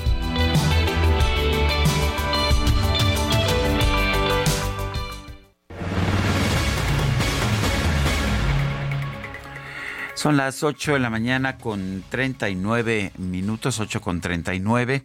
Eh, vamos, a, vamos a una entrevista. Una investigación publicada por la revista Science calcula que el crimen organizado cuenta con 175 mil integrantes. Esto es más que empresas como Oxo o como Pemex. Rafael Prieto Curiel es investigador de Complexity Science eh, Hub Viena y lo tenemos en la línea telefónica. Rafael Prieto Curiel, gracias por tomar nuestra llamada. ¿Y de dónde surge esta cifra de, que el crimen organizado tiene 175 mil trabajadores, empleados eh, o seguidores o como le queramos llamar? Eh, ¿qué, tan, ¿Qué tan certera es este, es este cálculo? Sergio, ¿qué tal? Muy buenos días. Un gusto estar contigo y con la audiencia. Pues mira, muy importante primero es entender las limitaciones posibles del espacio. Eh, obviamente no hay un censo del cártel, no hay una fuente que nos permita decir, bueno, pues esto fue correcto o esto no fue correcto. Entonces lo que hicimos con Alejandro Jope, que seguramente la audiencia ubica muy bien, que es uno de los más grandes eh, criminólogos y expertos en cárteles que tuvo México, que desafortunadamente falleció hace unos meses. Sí, desafortunadamente. Eh, un criminólogo que estudia a la mafia en Italia y yo que soy matemático, los tres formamos este equipo y nos pusimos a analizar, bueno, ¿y qué podíamos observar del cártel y qué podemos entender con las poquitas variables y los poquitos datos que tenemos? Y bueno, ¿qué datos sí tenemos? Pues para mí es lo que han generado los cárteles, es decir, los muertos, las desapariciones los ingresos al sistema penitenciario. Si bien no todos los ingresos, y no todas las muertes, y no todas las desapariciones son del cártel, pues tomamos un porcentaje de ellos y la tendencia que tienen en los últimos 10 años. Entonces, partimos de esa premisa que hay una información muy limitada para intentar entender qué tan grandes son los cárteles mexicanos. Y la analogía que siempre pongo es una bolsa de canicas a la cual estamos saque y saque canicas, que esos son cada uno de los cárteles en México. Y la pregunta es, ¿qué tan grande es esa bolsa para estarle saque y saque canicas y que no se esté haciendo más chiquita? Es decir, que no haya menos violencia en 10 años que llevamos de, este proceso tan violento que tiene México, o 15 años. Hicimos este estimado que nos da un número que son 175 mil, como nos decías. Más o menos entre 160 y 185 mil es los intervalos que nos da el resultado de este estudio. Y pues hay dos fuentes, digamos, que podemos comparar para decir, pues creo que estamos por aquí y es correcto. Uno, un estudio que publica Lalo Guerrero, también experto en cárteles, en el estudio financiero, hace unos días. Y pues él da el mismo número, básicamente, 180 mil, 170 mil, o sea, la magnitud es muy similar. Y dos, la DEA hace un par de meses publica más o menos un estudio que no entendemos muy bien cómo llegan a ese número, pero la DEA, pues con todos los recursos que tiene, no tres investigadores conectados por Zoom, como fuimos Alejandro, Jean María y yo, sino toda la DEA, ellos publican hace un par de meses que el cártel Jalisco y el cártel Sinaloa deben de tener aproximadamente 44 mil miembros. En nuestro estudio decimos que hay 46 mil. Es decir, prácticamente estamos en la misma magnitud, en el mismo orden, y solo hay un pequeño intervalo ahí de, error, digamos, entre un estudio y el otro. Entonces, entre los tres estudios que ya tenemos hoy un poco de luz sobre el tamaño del cártel, sí creo que podemos tener una idea de que hay pues aproximadamente 175 mil miembros en un cártel mexicano.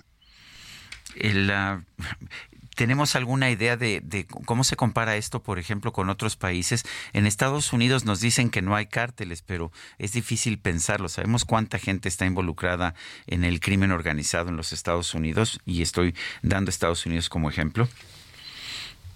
Claro, no, no tengo el dato a, ciencia cierta, más bien nos gustaría replicar este estudio en otros países de Latinoamérica, porque si bien es cierto que ahorita estamos haciendo el estudio en México, pues Colombia y Brasil son dos países con un espacio similar y una ola de violencia tan lacerante como la nuestra. Entonces, entender pues cómo es el tamaño del cártel brasileño o del cártel colombiano serán partes, digamos, de las expansiones de este estudio. Por lo pronto es cierto que, Estados Unidos también está montado en la ola con nosotros, pues ellos el año pasado tuvieron más de 100.000 muertes por una sobredosis de algún estupefaciente. Pues, como bien dices, está por ambos lados de la frontera este problema, ¿no? así, así me parece. Pues yo quiero agradecerte. ¿El, el estudio dónde lo podemos ver? ¿Está disponible públicamente? Sí, eh, afortunadamente en la revista Science ahorita se puede acceder gratuitamente al estudio y para la audiencia que no sepa, eh, que no pueda leer, leer, en inglés, hicimos una traducción íntegra al español del estudio que también se encuentra dentro de la revista Science y pues si gustan, en mi Twitter está eh, pineado hasta arriba, entonces me pueden encontrar en arroba Rafael Prieto C de Curiel. Y ahí pues encontrar el estudio, ver las implicaciones y ver lo que representa para el país, porque pues en realidad el número es una cosa, pero ¿y cómo se va a ver el país en los siguientes años? Es, es en realidad el, el resultado más relevante. ¿Qué tenemos que hacer para que esto no siga así? Bueno, pues yo quiero agradecerte, Rafael Prieto Curiel, investigador de Complexity Science Hub Viena, el haber conversado con nosotros esta mañana.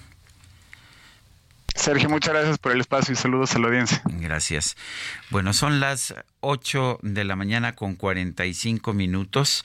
Eh, vamos, a, vamos a otro tema. Vamos con Vanessa Slim. Ella es vocera de Fundación Carlos Slim. Eh, y en primer lugar, Vanessa Slim, gracias por conversar con nosotros. Cuéntanos qué es la campaña Héroes por la Vida. Hola Sergio, muchas gracias. Buenos días, buenos días a todos. Este, te platico un poco. La campaña de Héroes por la Vida es una campaña que lo que busca es concientizar ah, sobre la importancia de la donación de órganos.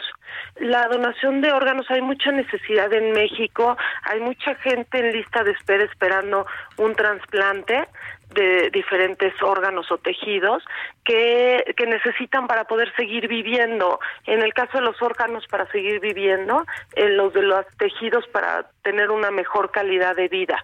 Entonces, y somos muy pocos los que hemos decidido ser donadores al morir. Entonces, por eso es esta campaña de concientización de, de ser donadores de órganos al fallecer. Entonces se trata de, hacer que la gente esté consciente de eso. ¿Qué tipo de requisitos legales hay? ¿Quién toma la decisión final? ¿Es la persona que, pues, que pudiera fallecer en un momento determinado o es la familia?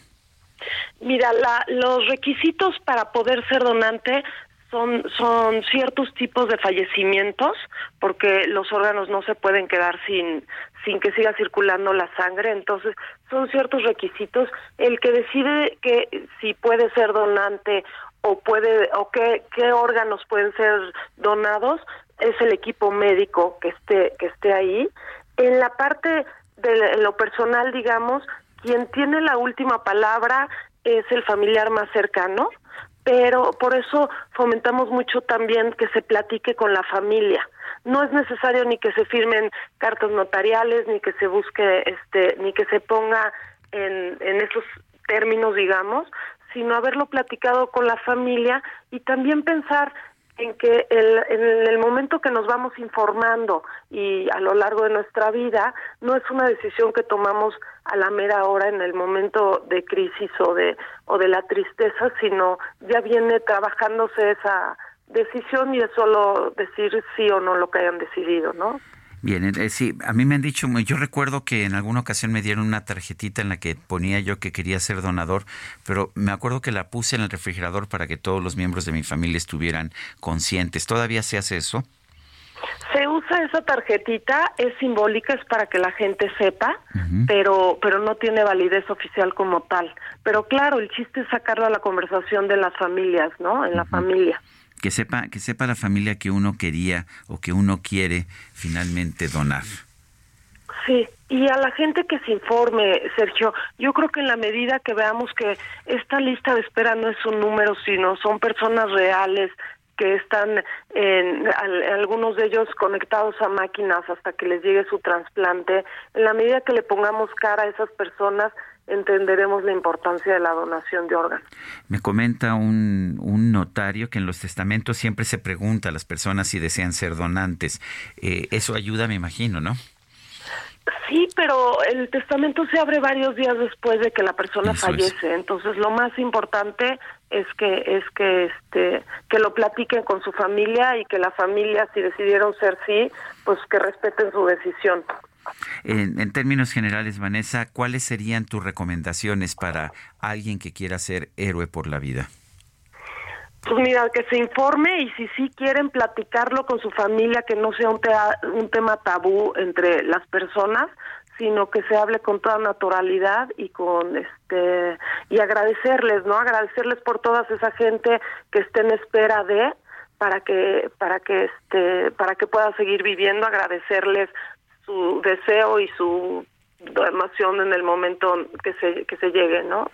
Pues eh, Vanessa Slim, gracias, gracias por esta conversación y espero que tengamos muchos más héroes por la vida. Yo espero que sí. Si quieren información, Sergio, en héroesporlavida.org está en la página, hay preguntas, hay información, hay testimonios, lo que necesiten para informarse, ahí está. Bueno, pues muchísimas gracias. Gracias a ti, Vanessa, de verdad es, es un gusto. Son las 8 de la mañana con 50 minutos. El eh, expresidente de la República, Vicente Fox, emitió un mensaje en Twitter o X y era un mensaje acerca de Claudia Sheinbaum, la coordinadora de los comités de defensa de la cuarta transformación y lo que decía es que se refería a esta mujer como judía y extranjera a la vez.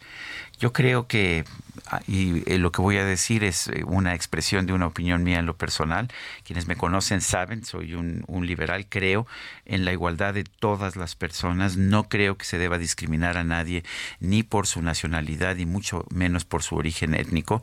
Me parece que la decisión que tomó Vicente Fox Quesada de emitir este comentario de que Claudia Sheinbaum es judía y extranjera a la vez es una es absolutamente inaceptable. Eh, es un comentario que, busca denigrar a una persona eh, por el hecho de que tenga un origen judío, por el hecho de que eh, sus padres hayan nacido en el extranjero. Quizás ya no recuerda Vicente Fox que hubo una lucha muy importante en este país para que para que los hijos de extranjeros pudieran aspirar a cargos de elección popular y a la presidencia de la República. Esto le permitió al propio Vicente Fox ser presidente de la República en el año 2000, pero parece que ya se le olvidó. Y la forma despectiva en que se refiere a la pues a la posible candidata o a la coordinadora de los comités de defensa de la cuarta de la cuarta transformación como judía y extranjera me parece absolutamente inaceptable es importante que los mexicanos no permitamos que esta campaña se convierta en un mugrero de descalificaciones y de actitudes discriminatorias. Eh, Claudia Sheinbaum es ciudadana mexicana. Claudia Sheinbaum podrá ser criticada por sus posiciones. Todos los políticos lo pueden ser, pero, pero que no se nos ocurra emitir este tipo de descalificaciones racistas como las que ha tenido Vicente Fox. Son las 8 con 52 minutos. El presidente López Obrador va a encabezar un encuentro con cancilleres de 10 países para trabajar en una propuesta en materia de migración. Noemí Gutiérrez nos tiene el reporte. Noemí, adelante. Hola Sergio, muy buenos días. Comentarte que el presidente Andrés Manuel López Obrador se reunió el mediodía de este lunes con integrantes del gabinete federal y gobernadores de Chiapas, Tabasco, Oaxaca y Campeche para analizar acciones ante la oleada de migrantes que busca llegar a Estados Unidos. Al concluir la reunión de más de dos horas en Palacio Nacional, el gobernador de Oaxaca, Salomón Jara, detalló que el presidente López Obrador encabezará un encuentro de cancilleres de 10 países de Latinoamérica. Eh, donde hay mayor flujo de migrantes, como es Guatemala, Honduras, Venezuela, Cuba, estos países donde hay mayor cantidad de migrantes para presentarle al presidente Biden una propuesta que se está trabajando por parte de la Cancillería. Esto sería aproximadamente en unos 15 días. Estados Unidos tiene que destinar recursos para la atención a estos lugares donde tenemos más flujos de migrantes. El gobernador de Oaxaca apuntó que los estados con mayor presencia de migrantes se reforzará el apoyo en los centros de atención y se trabajará para que los flujos sean ordenados. No existan estos problemas de los migrantes que pues tienen que tomar otros vehículos cerrados. O sea, lo que estamos ayudando a los estados de la República es que los centros de atención a los migrantes pues se les apoye a los hermanos migrantes. Sergio, la información que te tengo, hasta aquí mi reporte. Noemí Gutiérrez, muchas gracias. Nosotros vamos a una pausa y regresamos en un momento más.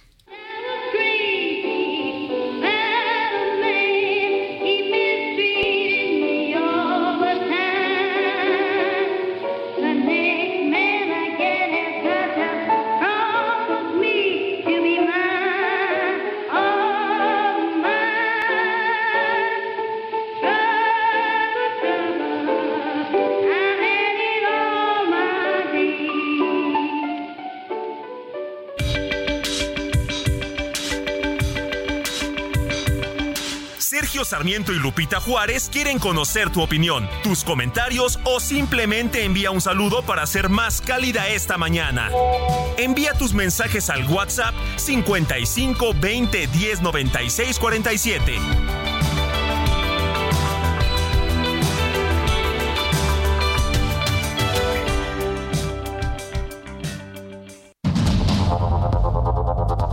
Continuamos con Sergio Sarmiento y Lupita Juárez por el Heraldo Radio.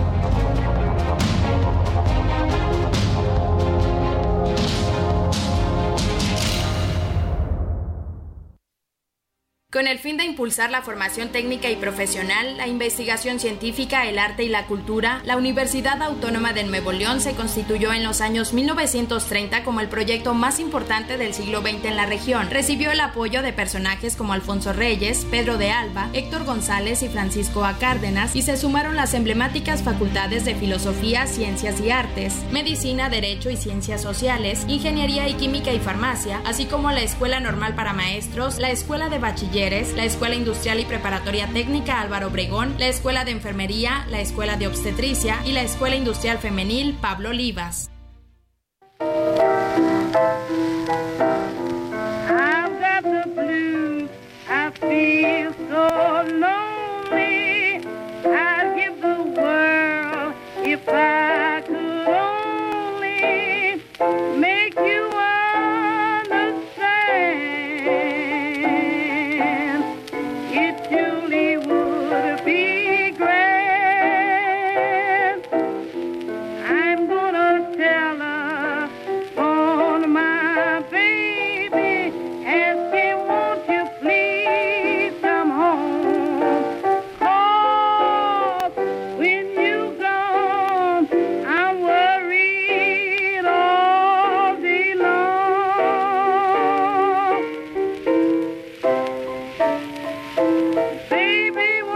Seguimos escuchando música de Bessie Smith. Baby, won't you please come home?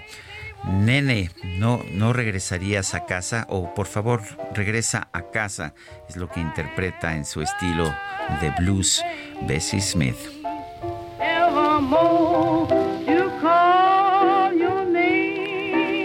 Y tenemos mensajes de nuestro público. Dice Salvador Ernesto Navas, los cárteles en México son como las mafias en Estados Unidos, son iguales, se creen mucho porque están armados. Eh, Shemadar nos dice, me corrieron del CCH por reprobar a los alumnos en mate y química, cómo luchar con la ignorancia de las autoridades. Dice otra persona, hola Sergio Lupita, a ver si nos pueden ayudar en la línea 7 del metro. Hay mantas que informan que a partir del 30 de septiembre el acceso ya será solo con tarjetas. ¿Qué vamos a hacer quienes aún tenemos muchos boletos y solo usamos esa línea pues eh, muy de, hecho desde hace mucho tiempo se había venido informando acerca de este tema Daniel Evaristo Guillén qué bueno que hiciste eh, la diferencia profunda entre los orígenes y los comentarios de Vicente Fox sobre Claudia Sheinbaum. Aplauso para ti. Gracias a Daniel Guillén. Son las nueve de la mañana con tres minutos y vamos con Mónica Reyes. Mónica, ¿cómo estás? ¿Qué nos tienes? ¿Cómo estás, Sergio? Muy buenos días. Buenos días, amigos del Heraldo. Fíjense que en Citibanamex nos preocupamos por ustedes. Así es que por esto te vamos a dar tres simples pasos para prevenir el fraude empresarial Mucha atención. Uno, si te llaman y te piden información como claves de tu NetKey y contraseñas, es fraude. Lo mejor es colgar y reportarlo a Citibanamex Resuelve o a Citiservice. Dos, asegúrate de estar tecleando la página correctamente. ¿Cuál es esta página? Es www.bancanetempresarial.banamex.com.mx. Tres, para más seguridad, descarga una herramienta anti-intrusos. Esta herramienta se llama IBM Security Trustier Report. Así es que ya lo saben, queridos amigos, el 1, 2, 3 juntos contra el fraude. Gracias, Sergio. Muchas gracias. Son las 9 de la mañana, 9 de la mañana con cuatro minutos y vamos a, a un resumen de la información más importante, eh, la información que se ha generado esta misma mañana. El secretario de Gobierno de Michoacán, Carlos Torres Piña, confirmó en este espacio que la presidenta municipal de Cotija, Yolanda Sánchez Figueroa, ya fue localizada con vida. Eh, comentarte que a las 6.30 nos notificó Sedena que fue liberada la presidenta municipal Yolanda, presidenta de Cotija, este, ya se encuentra en su municipio y fue personal de Sedena quien la ubicó, ya fue trasladada a su municipio y afortunadamente está con vida.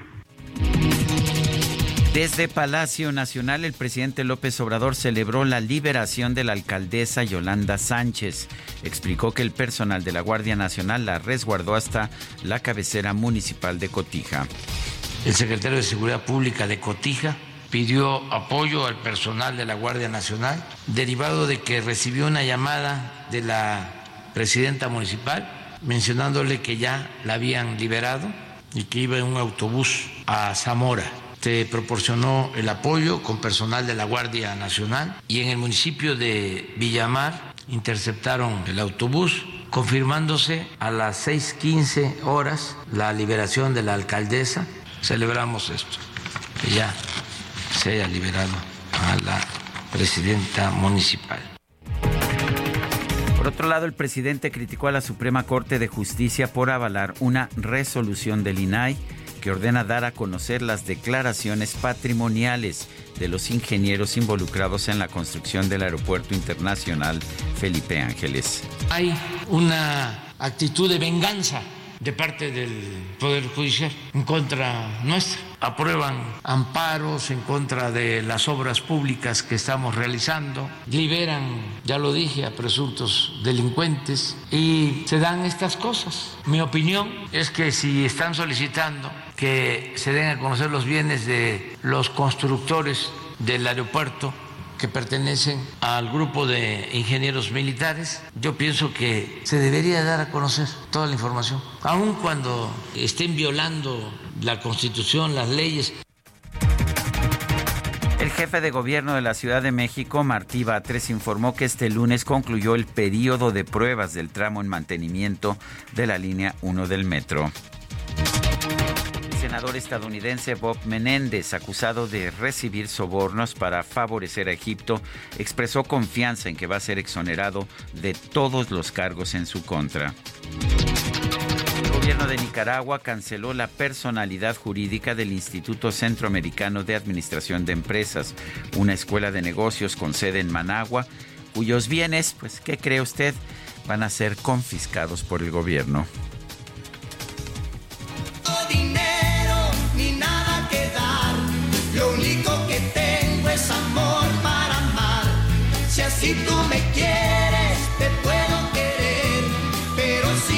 Un juzgado de Copenhague condenó al artista plástico Jens Hanning a pagar a un museo el equivalente a 84 mil dólares suma que le entregó en 2021 para que recreara dos de sus obras antiguas en las que usaba billetes para representar el sueldo, el sueldo medio anual en Dinamarca. El museo demandó a Jens porque este solo entregó dos lienzos en blanco, aclarando que el efectivo formaba parte de una nueva obra bautizada Toma el dinero y corre, con la cual pretendía protestar por sus condiciones laborales. Que al decirte que soy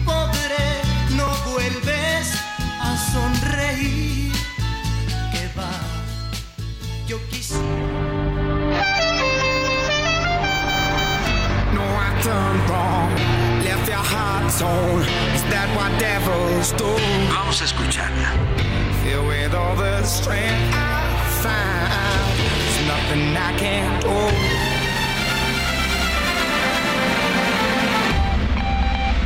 La micro deportiva. I need to know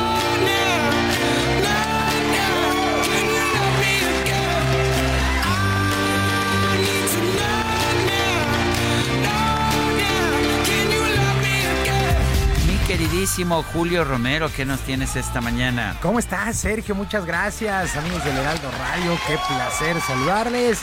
Arrancando este día caluroso, ¿eh? Caluroso. Así es que tomen sus precauciones, tomen agua o cualquier cosa que sirve para hidratarse. Ahí usted decide qué es lo que, lo que se toma. Bueno, vámonos echando la lámina informativa. Esta mañana llegó a su fin la semana 3 en el fútbol americano de la NFL. Dos juegos de lunes por la noche. En el primero de ellos, de Filadelfia, el equipo de, los, de las Águilas de Filadelfia venció 25 a 11 a los Bucaneros de Tampa Bay. Con este resultado, Filadelfia se mantiene invicto, tres eh, triunfos sin derrota, Bucaneros dos triunfos y un descalabro. Jalen Hurts, 277 yardas, una anotación, una intercepción, además una anotación por tierra. Eh, para el equipo de Filadelfia, mientras que Baker Mayfield, 146 yardas, una anotación y una intercepción. En el segundo duelo, este estuvo más cerrado. Los bengalíes de Cincinnati por fin despertaron, vencieron 19-16 a los carneros de Los Ángeles, un ganado y dos perdidos para ambos equipos. Joe Burrow, 259 yardas, no lanzó a las diagonales y una sola intercepción. Pero Matthew Stafford, 269 yardas, eh, una anotación y dos intercepciones. Se lanzaron eh, pues alto yardaje, pero pocos puntos, 19 a 16. La victoria de los bengalíes. Así es que ya se fueron, ya se fueron tres semanas en la NFL. Se pone buenísimo. Y el jueves volvemos a tener actividad. En otras cosas, luego de la derrota en casa ante el Querétaro, el equipo de Cruz Azul se dijo apenado, muy apenado con sus seguidores. Incluso ofrecieron conferencia de prensa para dar la cara ante la mala situación. El director deportivo del club, Oscar Pérez, el famoso conejo, ratificó a Joaquín Moreno como técnico y además criticó las fotografías y los videos que se filtraron del festejo del jugador Carlos Salcedo. Luego de esta derrota, escuchamos a Oscar Pérez. Sí, mira, sin duda son unos videos, unas fotos desafortunadas por los tiempos, ¿no? Por el momento que, se está viviendo. Como bien lo mencionas, pues cada quien es responsable de sus actos fuera de él.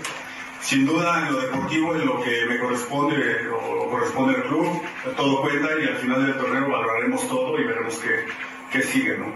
Obviamente, te digo, este, es una situación difícil y nada, ahorita tenemos que enfocarnos más en lo que, en lo que es la cancha.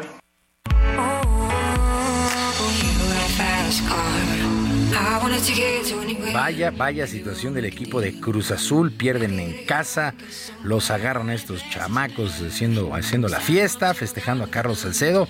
Eh, pues ahí está, ahí está el asunto. La polémica está a todo lo que da y tampoco los, eh, también los resultados, los malos resultados, los malos resultados de Cruz Azul, pues son evidentes. En el seno del América, en el seno del América, el portero Luis Ángel Malagón y el mediocampista Diego Valdés son dudas para el duelo del próximo sábado contra los Pumas de la universidad. Debido a una sobrecarga muscular, ambos tuvieron que abandonar la cancha en el partido contra el Toluca el pasado fin de semana y después de las evaluaciones correspondientes se llegó a esta determinación. El tiempo de recuperación de ambos jugadores se desconoce y será con base a las respuestas que vayan dando durante la semana que se tome la decisión, pero se estimó que se quedarán en la banca para no agravar sus molestias. Así es que duda seria de Luis Ángel Malagón, el portero, y el mediocampista Diego Valdés para el América para el clásico capitalino el próximo sábado contra los Pumas en la cancha del Estadio Azteca. Y luego de su victoria de dos goles a uno ante Puerto Rico, la selección mexicana de fútbol femenil regresa a la actividad del día de hoy, recibiendo a su similar de Trinidad y Tobago en el Estadio Hidalgo a las 8 de la noche como parte de las eliminatorias rumbo a la Copa Oro W de la CONCACAF. La delantera Charlín Corral sabe que habrá alguna rotación de jugadoras en la alineación, pero aseguró que tanto ella como sus compañeras pelearán un lugar para mantenerse en el representativo nacional. Pues yo con las que he podido este, hablar en las concentraciones, pues que, disfruten, ¿no? Porque al final creo que estamos viviendo otra, otra época, ya muchas eh, nos debemos a nuestro club, obviamente si estás en buen nivel en tu club vienes con más confianza a selección pero sabemos que la competencia cada vez es, mayor y, hoy están algunas jugadoras, en la siguiente pueden ser otras.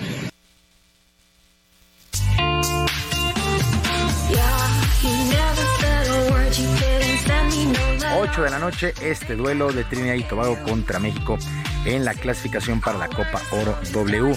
Y esto sí es de llamar la atención, fue presentado de manera oficial el Tennis Fest que se llevará a cabo el próximo 29 de noviembre en la Plaza de Toros México con los duelos entre la griega María Zachary contra la danesa Caroline Bosniaki. La verdad es que es muy atractivo. Además, el español Carlos Alcaraz, que viene por primera vez a la capital, se estará midiendo ante el estadounidense Tommy Paul. Andrea Huerta, directora de este evento, aseguró que ningún aficionado se puede perder la fecha por el alto nivel que habrá.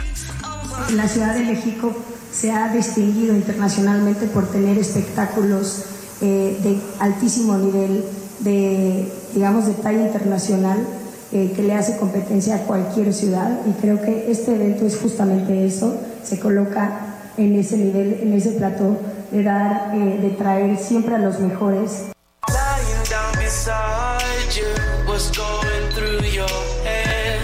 Bueno, y además de estos dos duelos, el de María Zachary y Caroline Bosniaki y eh, Carlos Alcaraz contra Tommy Paul, pues habrá, habrá espectáculo musical.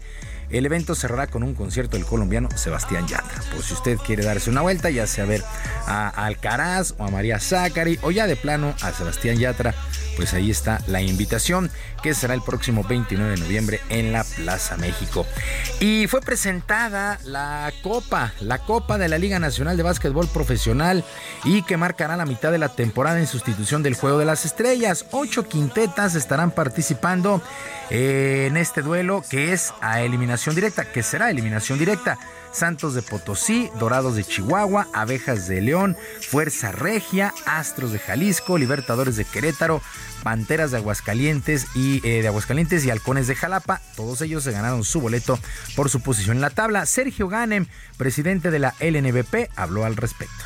Se va a jugar en Chihuahua, en el estado grande de nuestro país, la cuna del básquetbol, en el NBA, en el Manuel Bernardo Aguirre, que es la Casa de los Dorados de Chihuahua, con un aforo de 10 mil eh, butacas. Del 27 al 30 de septiembre, Dorados de Chihuahua será el equipo anfitrión. Su, hemos estado trabajando con su directiva para poder hacer toda una serie de actividades que no solamente van a ser los juegos per se,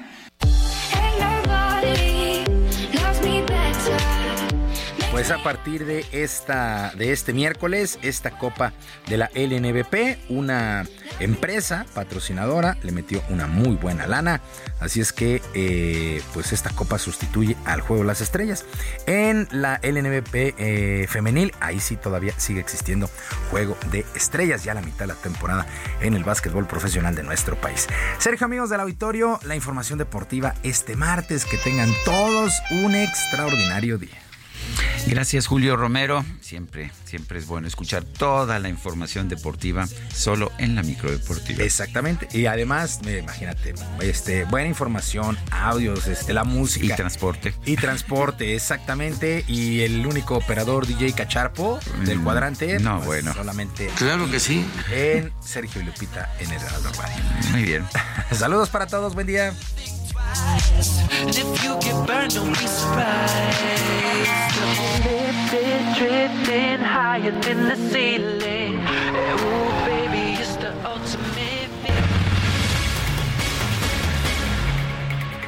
Ayer, pobladores del municipio de La Grandeza, en Chiapas, se enfrentaron a elementos del ejército cuando, cuando mantenían un bloqueo en la cabecera municipal. Lisset Coello, cuéntanos.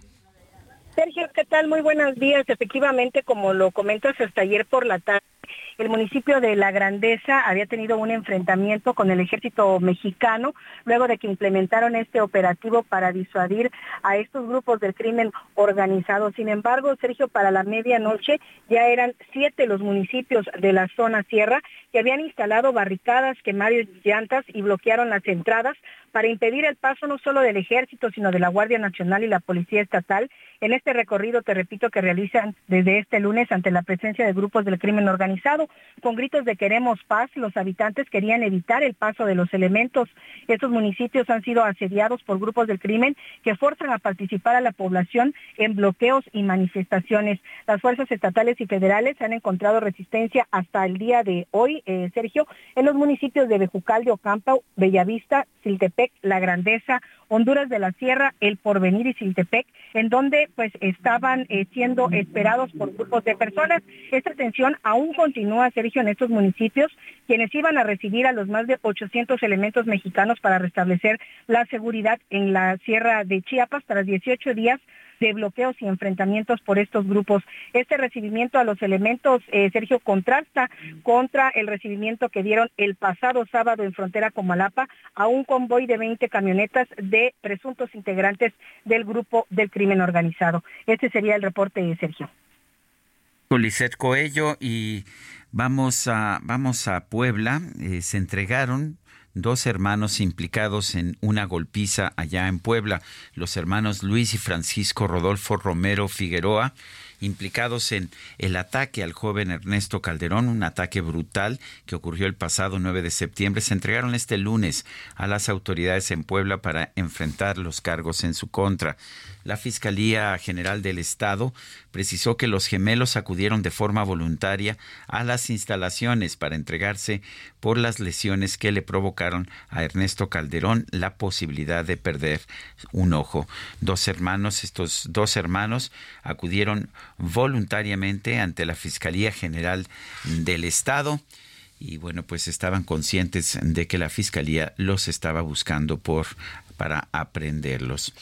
9 de la mañana con 20 minutos. La Fiscalía General de Zacatecas informó que el domingo pasado siete jóvenes de entre 14 y 18 años fueron secuestrados en el municipio de Villanueva. Omar Hernández nos tiene la información. Adelante, Omar.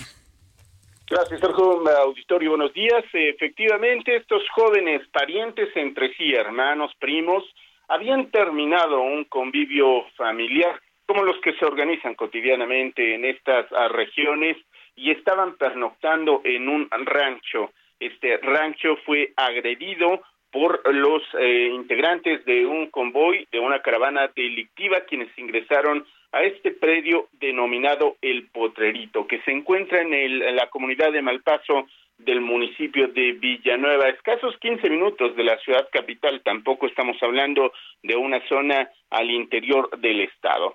Llevaron a punta de pistola a los siete jóvenes, eh, cabe recalcar, muy, muy pequeños en relación a hombres adultos, digámoslo, estamos hablando de 14, 15, 17 y 18 años, cuatro de ellos menores de edad, y después ya no se supo nada de ellos. Evidentemente en esta región los habitantes se dieron cuenta, avisaron a las autoridades y se inició un operativo bastante, bastante fuerte. Ayer estábamos hablando de cerca de 300 elementos que en tres municipios estaban buscando a los jóvenes desaparecidos.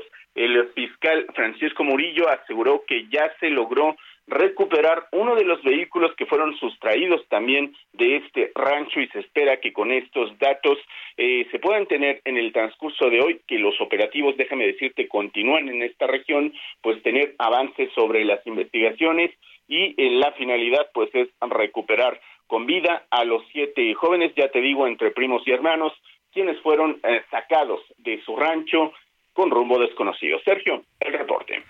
Eh, Omar Hernández, gracias por esta información. Cuando son las 9 de la mañana con 23 minutos. Las pruebas excluidas del juicio de Emilio Lozoya por el caso Odebrecht estaban contaminados de origen. Esto es lo que dice la defensa del exdirector de Pemex. Dice, dicen los abogados de Emilio Lozoya que esto está corroborado por una sentencia dictada a principio de mes en Brasil en favor del presidente Luis Ignacio Lula da Silva. Eso es lo que declaran los abogados Alejandro Rojas Pruneda y Miguel Ontiveros Alonso, eh, quienes respondieron hacia el comunicado de la Fiscalía General de la República en el que acusaba a las autoridades judiciales de actuar parcial e ilegalmente, eh, y por esto por desechar los documentos financieros entregados por Brasil y Suiza. Eh, vámonos con Isidro Corro, está, está en las calles de la Ciudad de México. Adelante, Isidro. ¿Qué tal, Sergio? Gusto saludarte. Efectivamente, ya fue retirado un bloqueo de taxistas en la esquina de Arquímedes y Horacio en la zona de Polanco. Ellos demandan que no le retiren una base de taxis, la circulación comienza a normalizarse sobre Horacio para quien viene de Mariano Escobedo con dirección hacia la zona del periférico, una posible alternativa Ejército Nacional, Mariano Escobedo con tráfico pesado, el de todas las mañanas, del eje 3 Norte para quien va hacia la zona del circuito interior, respiro calma, poco a poco avanzarán. Sergio, reporte que tenemos esta mañana. Muchas gracias Isidro. Tenemos pendientes, buen día. Nosotros vamos a una pausa y regresamos.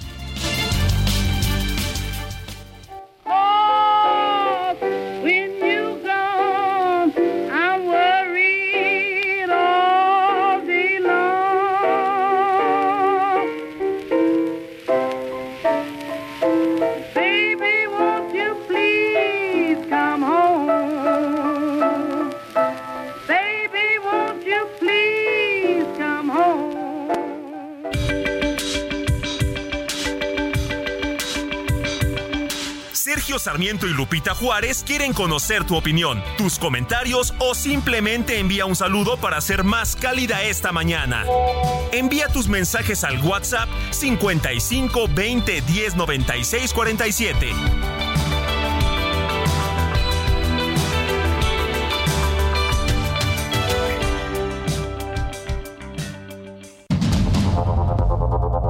Continuamos con Sergio Sarmiento y Lupita Juárez por el Heraldo Radio.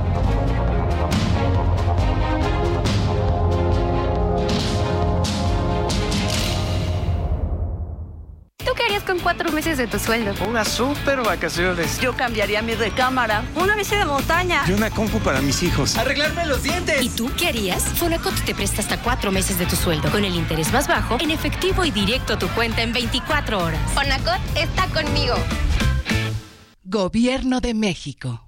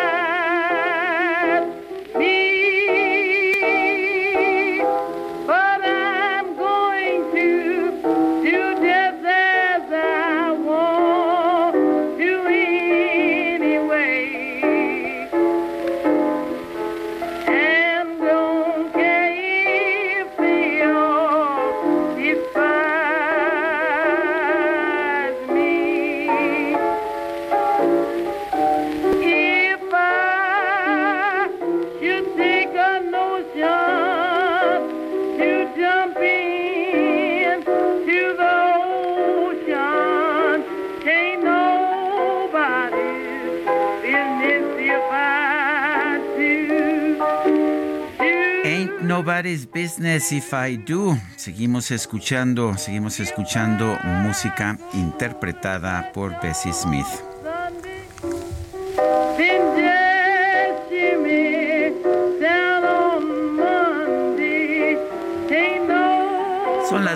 Mañana con 32 minutos. El exsecretario de Seguridad Pública de la Ciudad de México, Omar García Harfuch, se registró de manera formal como aspirante para ser el coordinador de los comités de defensa de la transformación en la capital. Cintia Stettin nos tiene la información. Cintia, adelante.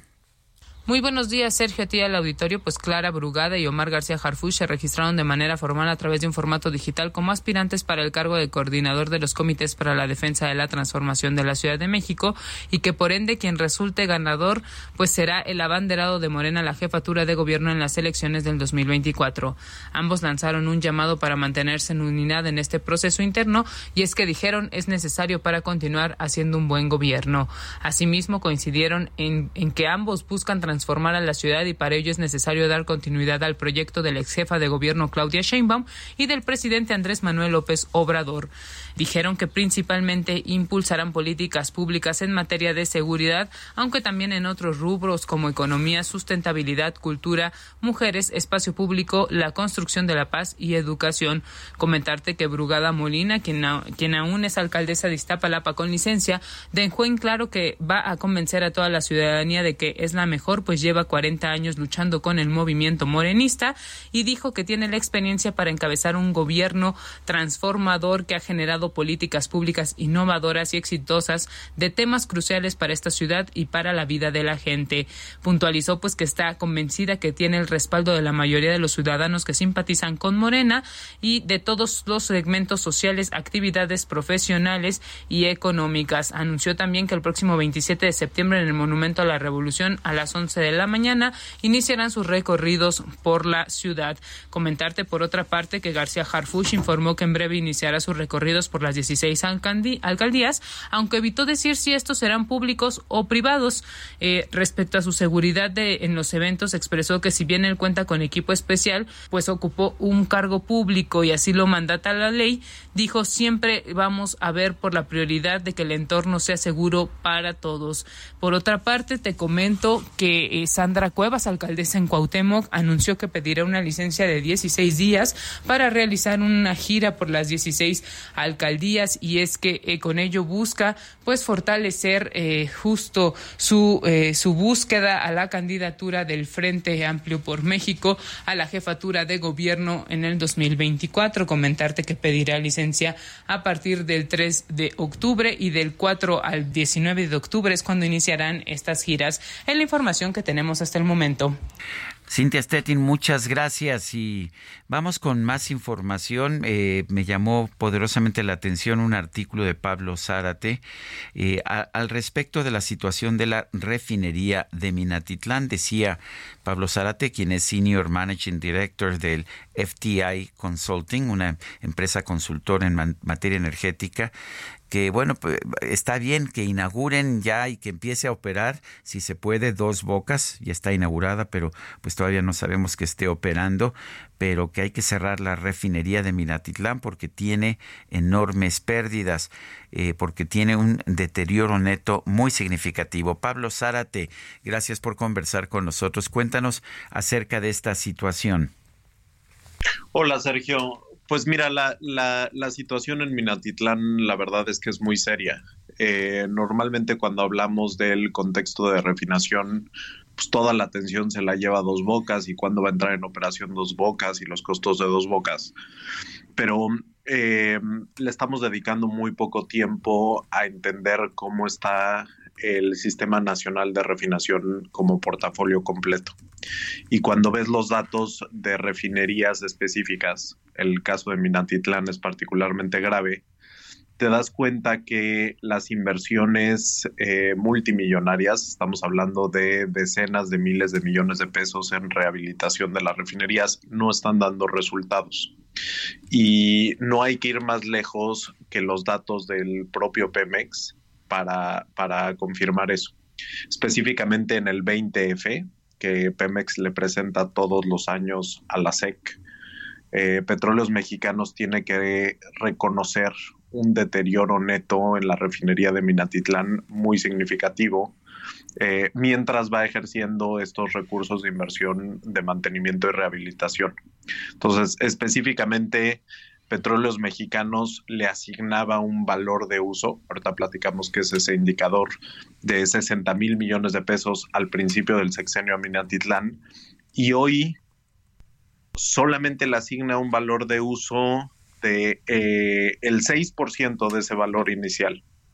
Estamos hablando de cuatro mil, de cuatro mil millones de pesos. Entonces, esa, esa pérdida de valor, ese colapso en el valor, solamente se explica por un deterioro neto significativo en Minatitlán. El valor de uso que decía que iba a explicar es eh, un indicador que se usa en los reportes contables para reportar el estimado de los flujos de efectivo. Es decir, es un, es un indicador que te permite estimar cuánto es el valor actual del activo y Petróleos Mexicanos está reconociendo que la situación en Minatitlán pues, es gravísima y, y, si lo ves desde la perspectiva de producción y otros indicadores que ahorita podemos eh, ir desmenuzando, pues queda claro por qué, por qué estamos en esa situación. O sea, fundamentalmente eh, la refinería de Minatitlán está perdiendo dinero. ¿Por qué ocurre esto? ¿Es porque no se ha eh, no se ha modernizado. Nos había dicho el presidente que se estaban modernizando todas las, las refinerías o por el tipo de productos que genera. ¿Cuál es, cuál es la razón de este deterioro en el valor, en el, en el neto de esta refinería? Bueno, eh, a ver, eh, para empezar, es una refinería que, como, como casi todas las refinerías del Sistema Nacional de Refinación, son refinerías viejas. Eh, estamos hablando de refinerías que tienen más o menos 50 años. el caso de Minatitlán no se explica exclusivamente por eh, la antigüedad de la refinería. Esta es una refinería que en la administración de Vicente Fox se, se reconfiguró, es una reconfiguración que salió, que salió medio mal y que, y que continuó eh, pues con algunos problemas. De hecho, tienen ahí algunos incidentes de arbitraje medio vergonzosos para petróleos mexicanos por cómo estructuraron el proceso de, de, construcción. Hoy, la verdad, Sergio, la, la, menor, la mejor manera de explicarlo sería que eh, Minatitlán no es el tipo de infraestructura que necesitamos para el tipo de dieta que le podemos generar o le podemos aportar a partir de la producción petrolera del país. Y esa, y esa, y esa falla entre el match de la infraestructura con el producto pues, genera pérdidas muy, muy significativas. Eh, otra manera, otra manera de ver el, el, problema que tenemos es a partir de la producción del famoso combustóleo. El combustóleo hoy por hoy es un tipo de molécula que tiene menos valor que el crudo. Entonces, imagínate el sinsentido cuando estás produciendo 30 o 40% de la, de, la, de la dieta de la refinería, la estás transformando en combustóleo, que es un producto que tiene menos valor que el insumo que utilizaste al principio. Entonces, gastas eh, energía, mano de obra, un montón de cosas para producir algo que tiene menos valor. Entonces, eh, realmente tenemos aquí un problema estructural que se exacerba por la falta de mantenimiento, por los malos manejos, por la mala gestión administrativa, por la mala gestión de seguridad, que te pone en Minatitlán desafortunadamente una situación de alerta crítica. Eh, si no tomamos medidas al respecto, uno, vamos a seguir contaminando Minatitlán de manera innecesaria. Dos, vamos a seguir generando riesgos significativos para la seguridad industrial. Que tengas dos incidentes mayores en dos años no es normal en una refinería. Y ya van dos incendios muy significativos. Y tres, por supuesto, si estás generando pérdidas económicas mientras haces todo esto, contaminas el medio ambiente, pones en riesgo la seguridad de los vecinos, pones en riesgo la seguridad de los empleados, pues creo que la conclusión debería de ser, eh, debería de ser muy clara. La refinería de Minatitlán es un costo neto para los mexicanos, es un costo neto para petróleos, para petróleos mexicanos y a pesar de los esfuerzos de esta administración no han logrado eh, darle la vuelta realmente es una refinería que se debería de clausurar cuanto antes. Eh, ¿La solución es clausurarla o, reformarla? Pues, a ver, Sergio, yo creo que volvemos al, volvemos al tema de eh, que, hacia dónde vamos como país y pensar que nos debemos de gastar cuando ya nos gastamos hace una década eh, miles de millones de dólares en su reconfiguración. Pensar que la solución es volver a meterle miles de millones de dólares para ver si ahora sí nos sale bien la reconfiguración, a mí me generaría un, escepticismo eh, muy significativo. Yo creo que la, la, la, solución es reconocer que cuando Dos Bocas finalmente entre en operación, pues va a aportar algunas cosas como producción de gasolinas, eh, generación de empleos y demás, que perfectamente pueden sustituir el rol que había tenido Minatitlán, que hoy es más una, una fuente de empleo permanente, como si fuera un, un, centro de costos para petróleos mexicanos que cualquier otra cosa. Entonces yo sí creo que es una mejor solución decir, pues este activo eh, ya, ya corrió su vida útil, este activo eh, ni modo, hay que reconocer las pérdidas y a veces la mejor decisión que puedes tomar desde la perspectiva de negocios, eh, Sergio, es cortar tus pérdidas, asumir que por la condición en la que está un activo de infraestructura ya no puedes volver a hacerlo rentable y que hay que tomar decisiones difíciles. Yo creo que es momento de empezar a tomar esas decisiones y por cierto, estamos hablando de Minatitlán pero perfectamente podríamos hablar de Madero, que tiene condiciones similares, o podríamos hablar de Cadereyta, que está contaminando el aire que respiran eh, los regios de manera permanente y hoy se reconoce como uno de los principales factores para generar una mala calidad del aire de Monterrey. Entonces, yo sí creo que hay que echarle ojo al portafolio de refinación de, petróleos mexicanos en general y empezar a tomar decisiones difíciles reconociendo los nuevos tiempos que estamos viviendo. Pablo Zárate, Senior Managing Director de FTI Consulting, gracias por conversar con nosotros esta mañana. Muchas gracias a ti, Sergio. Un abrazo. Son las nueve con cuatro minutos. El Festival de Música de Morelia, Miguel Bernal Jiménez, llega a su edición número 35 en este 2023. Ricardo Bernal Vargas es presidente del Consejo Directivo del Festival de Música de Morelia. Ricardo Bernal, gracias por conversar con nosotros. Cuéntanos de esta edición 35 de este Festival de Música Miguel Bernal Jiménez. Hola Sergio, ¿qué tal? Eh, muy buen día para ti, para todo tu auditorio. Eh, pues sí, estamos de gala, estamos muy contentos eh, al celebrar nuestro aniversario número 35 del Festival de Música de Morelia, donde pues será un gran encuentro para la música que tendremos pues más de 55 conciertos, 10 países invitados, Italia, España, Reino Unido, Rusia, Brasil, Letonia, por supuesto nuestro país, Austria y Polonia y bueno, vamos a tener a más de 700 músicos aquí en, en, en, Morelia y en el interior del estado. Y bueno, pues tenemos eh, muchos conciertos, por supuesto, el 60% de nuestros conciertos pues son eh, eh, abiertos, son gratuitos para que toda la gente lo pueda disfrutar. Y bueno, viene todo el país, viene también gente extranjero, pues ya es una fiesta para todos. Eh, ¿Quiénes van a, quiénes, danos alguna idea de quién, quiénes van a estar tocando, cantando, participando en, en el festival? Mm, algunos nombres, tres, cuatro nombres quizás.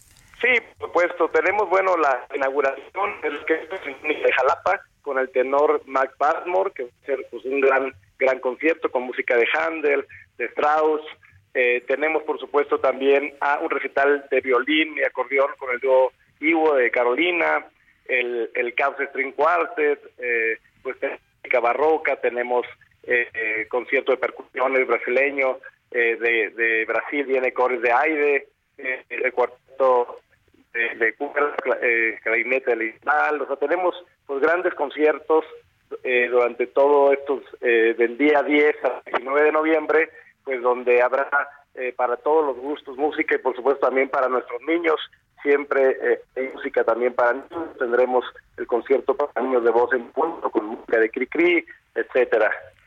Eh, ¿De qué fecha qué fecha es este festival?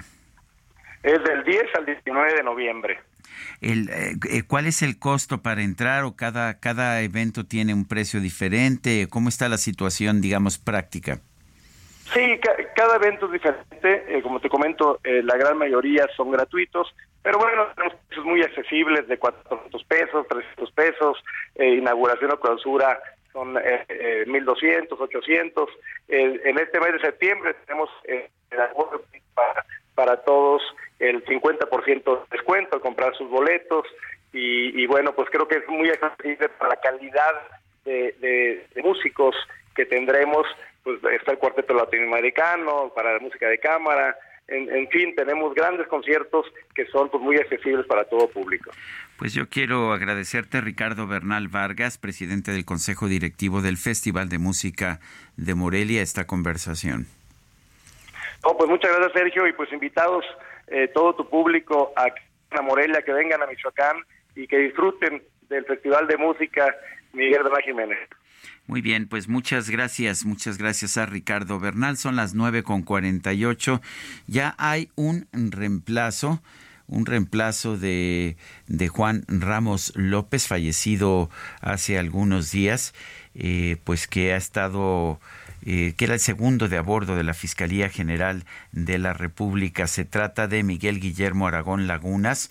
Eh, quien fue investigador en el caso Colosio, eh, fue también investigador en la primera fuga de Joaquín El Chapo Guzmán y del caso Ayotzinapa, del caso Iguala, más bien, eh, se le designó este lunes como encargado de despacho de la Fiscalía Especializada de Control Competencial en sustitución de Juan Ramos López, quien falleció el viernes pasado. Vale la pena señalar que Juan Ramos López era pues el, ah, el segundo de a bordo del fiscal Alejandro Gertz Manero. El fiscal ah, Alejandro Gertz designó provisionalmente a este, a este hombre, a Miguel Guillermo Aragón Lagunas. Eh, la designación es provisional eh, hasta hoy se desempeñaba como titular de la unidad especializada en investigación de delitos cometidos por servidores públicos y en contra de la administración de la justicia. Eh, de momento está asumiendo el segundo mando en importancia de la Fiscalía General de la República. Eh, la ley orgánica establece que el titular de esta unidad especializada eh, será el suplente del fiscal general durante su ausencia temporal o incluso definitiva. Eh, mientras tanto, en la, en la, unidad especializada en investigación de delitos cometidos por servidores públicos ha sido designado como encargado José Ricardo Cabrera Gutiérrez, fiscal de delitos cometidos contra la Administración de Justicia y uno de los colaboradores de Miguel de Miguel Aragón. Y bueno, pues hay estas designaciones, designaciones nuevas en la Fiscalía General de la República. Son las 9.50. El presidente López Obrador anunció que las grabaciones otorgadas por el gobierno de Estados Unidos vinculadas directa o indirectamente con el caso Yotzinapa se harán públicas y estarán disponibles en la página del gobierno. Vamos a escuchar. El abogado salió a decir, desde luego respeto su punto de vista, no lo comparto de que lo que se le dijo aquí fue algo muy similar a la llamada verdad histórica. Creo que eh, eh, exageró o eh, se confundió porque nosotros tenemos principios, tenemos ideales y hablamos con la verdad. Entonces, como no quisieron recibir el informe, porque es una carta mía que quiero que se conozca, más el informe de la Secretaría de la Defensa, sobre los documentos que ellos sostienen que no ha querido entregar la Secretaría de la Defensa, más todas las grabaciones o textos que entregó el gobierno de Estados Unidos y una relatoría del trabajo que está haciendo la Fiscalía Especial. Y todo eso bueno, pues es lo que dice, lo que dice Andrés Manuel López Obrador, el presidente de la República, está más preocupado porque se vea que esto es similar a la verdad histórica, aunque pues la verdad es que la verdad histórica nos dijo en buena medida lo que sabemos sobre lo acontecido en la noche de Iguala. 9.51 vamos a un resumen de la información. El presidente Andrés Manuel López Obrador aseguró que a pesar de que los conservadores se burlen, su gobierno va a dejar un sistema de salud mejor que el de Dinamarca. Y va a ser un servicio de primera, aunque los conservadores eh, se burlen y digan que no va a ser como el de Dinamarca. No, no va a ser como el de Dinamarca, porque el de Dinamarca atiende a menos población, porque tiene menos habitantes Dinamarca. Por eso el nuestro va a ser mejor el de Dinamarca. Y eh, va a ser este, un ejemplo mundial, porque no en todos lados se garantiza el derecho a la salud. Con la moda con el modelo de saqueo, de corrupción llamado neoliberal. Además, denunció el presidente que algunos consejeros del Instituto Nacional Electoral llevan a cabo acciones para censurarlo porque le tienen miedo a la verdad. Lo del acuerdo del INE es violatorio a la Constitución porque ¿y dónde está la libertad de expresión y el derecho a la información? ¿Dónde queda la libertad? Ya cuando empiezan a censurar así es porque tienen miedo a la verdad, no les gusta la transparencia. Prohibido prohibir, vamos a hablar todos, vamos a escucharnos todos, no a la censura, no a la mordaza. El ex canciller Marcelo Ebrard interpuso un juicio para la protección de los derechos político-electorales a fin de que el Tribunal Electoral ordene a la Comisión Nacional de Honestidad y Justicia de Morena que admita eh, que admita eh, su impugnación, la impugnación que ha presentado Marcelo Ebrard contra el proceso interno del partido. La Federación de Asociaciones de Periodistas de España condenó el asesinato del periodista mexicano Jesús Gutiérrez Vergara en un ataque armado contra policías municipales de San Luis Río Colorado. El fiscal general de los Estados Unidos, Merrick Garland, advirtió que Ovidio Guzmán hijo de Joaquín El Chapo Guzmán, no será el último narcotraficante extraditado en la lucha contra el fentanilo. Secretario general de la ONU, Antonio Guterres, advirtió que en el mundo se está preparando una nueva carrera armamentista nuclear. Consideró que la única forma de prevenir el uso de estas armas es eliminándolas.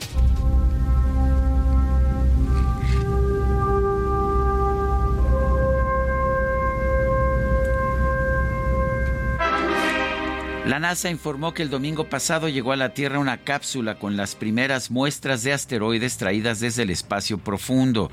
Este objetivo se dio gracias a la nave espacial Osiris-Rex, la cual despegó en 2016 para llegar dos años después al asteroide Bennu, donde en 2020 logró recoger escombros con una aspiradora de varilla larga para finalmente regresar a la Tierra recorriendo más de 6.000 200 millones de kilómetros. Se nos acabó el nos escuchamos mañana. Gracias 1110. Heraldo Media Group presentó Sergio Sarmiento y Lupita Juárez.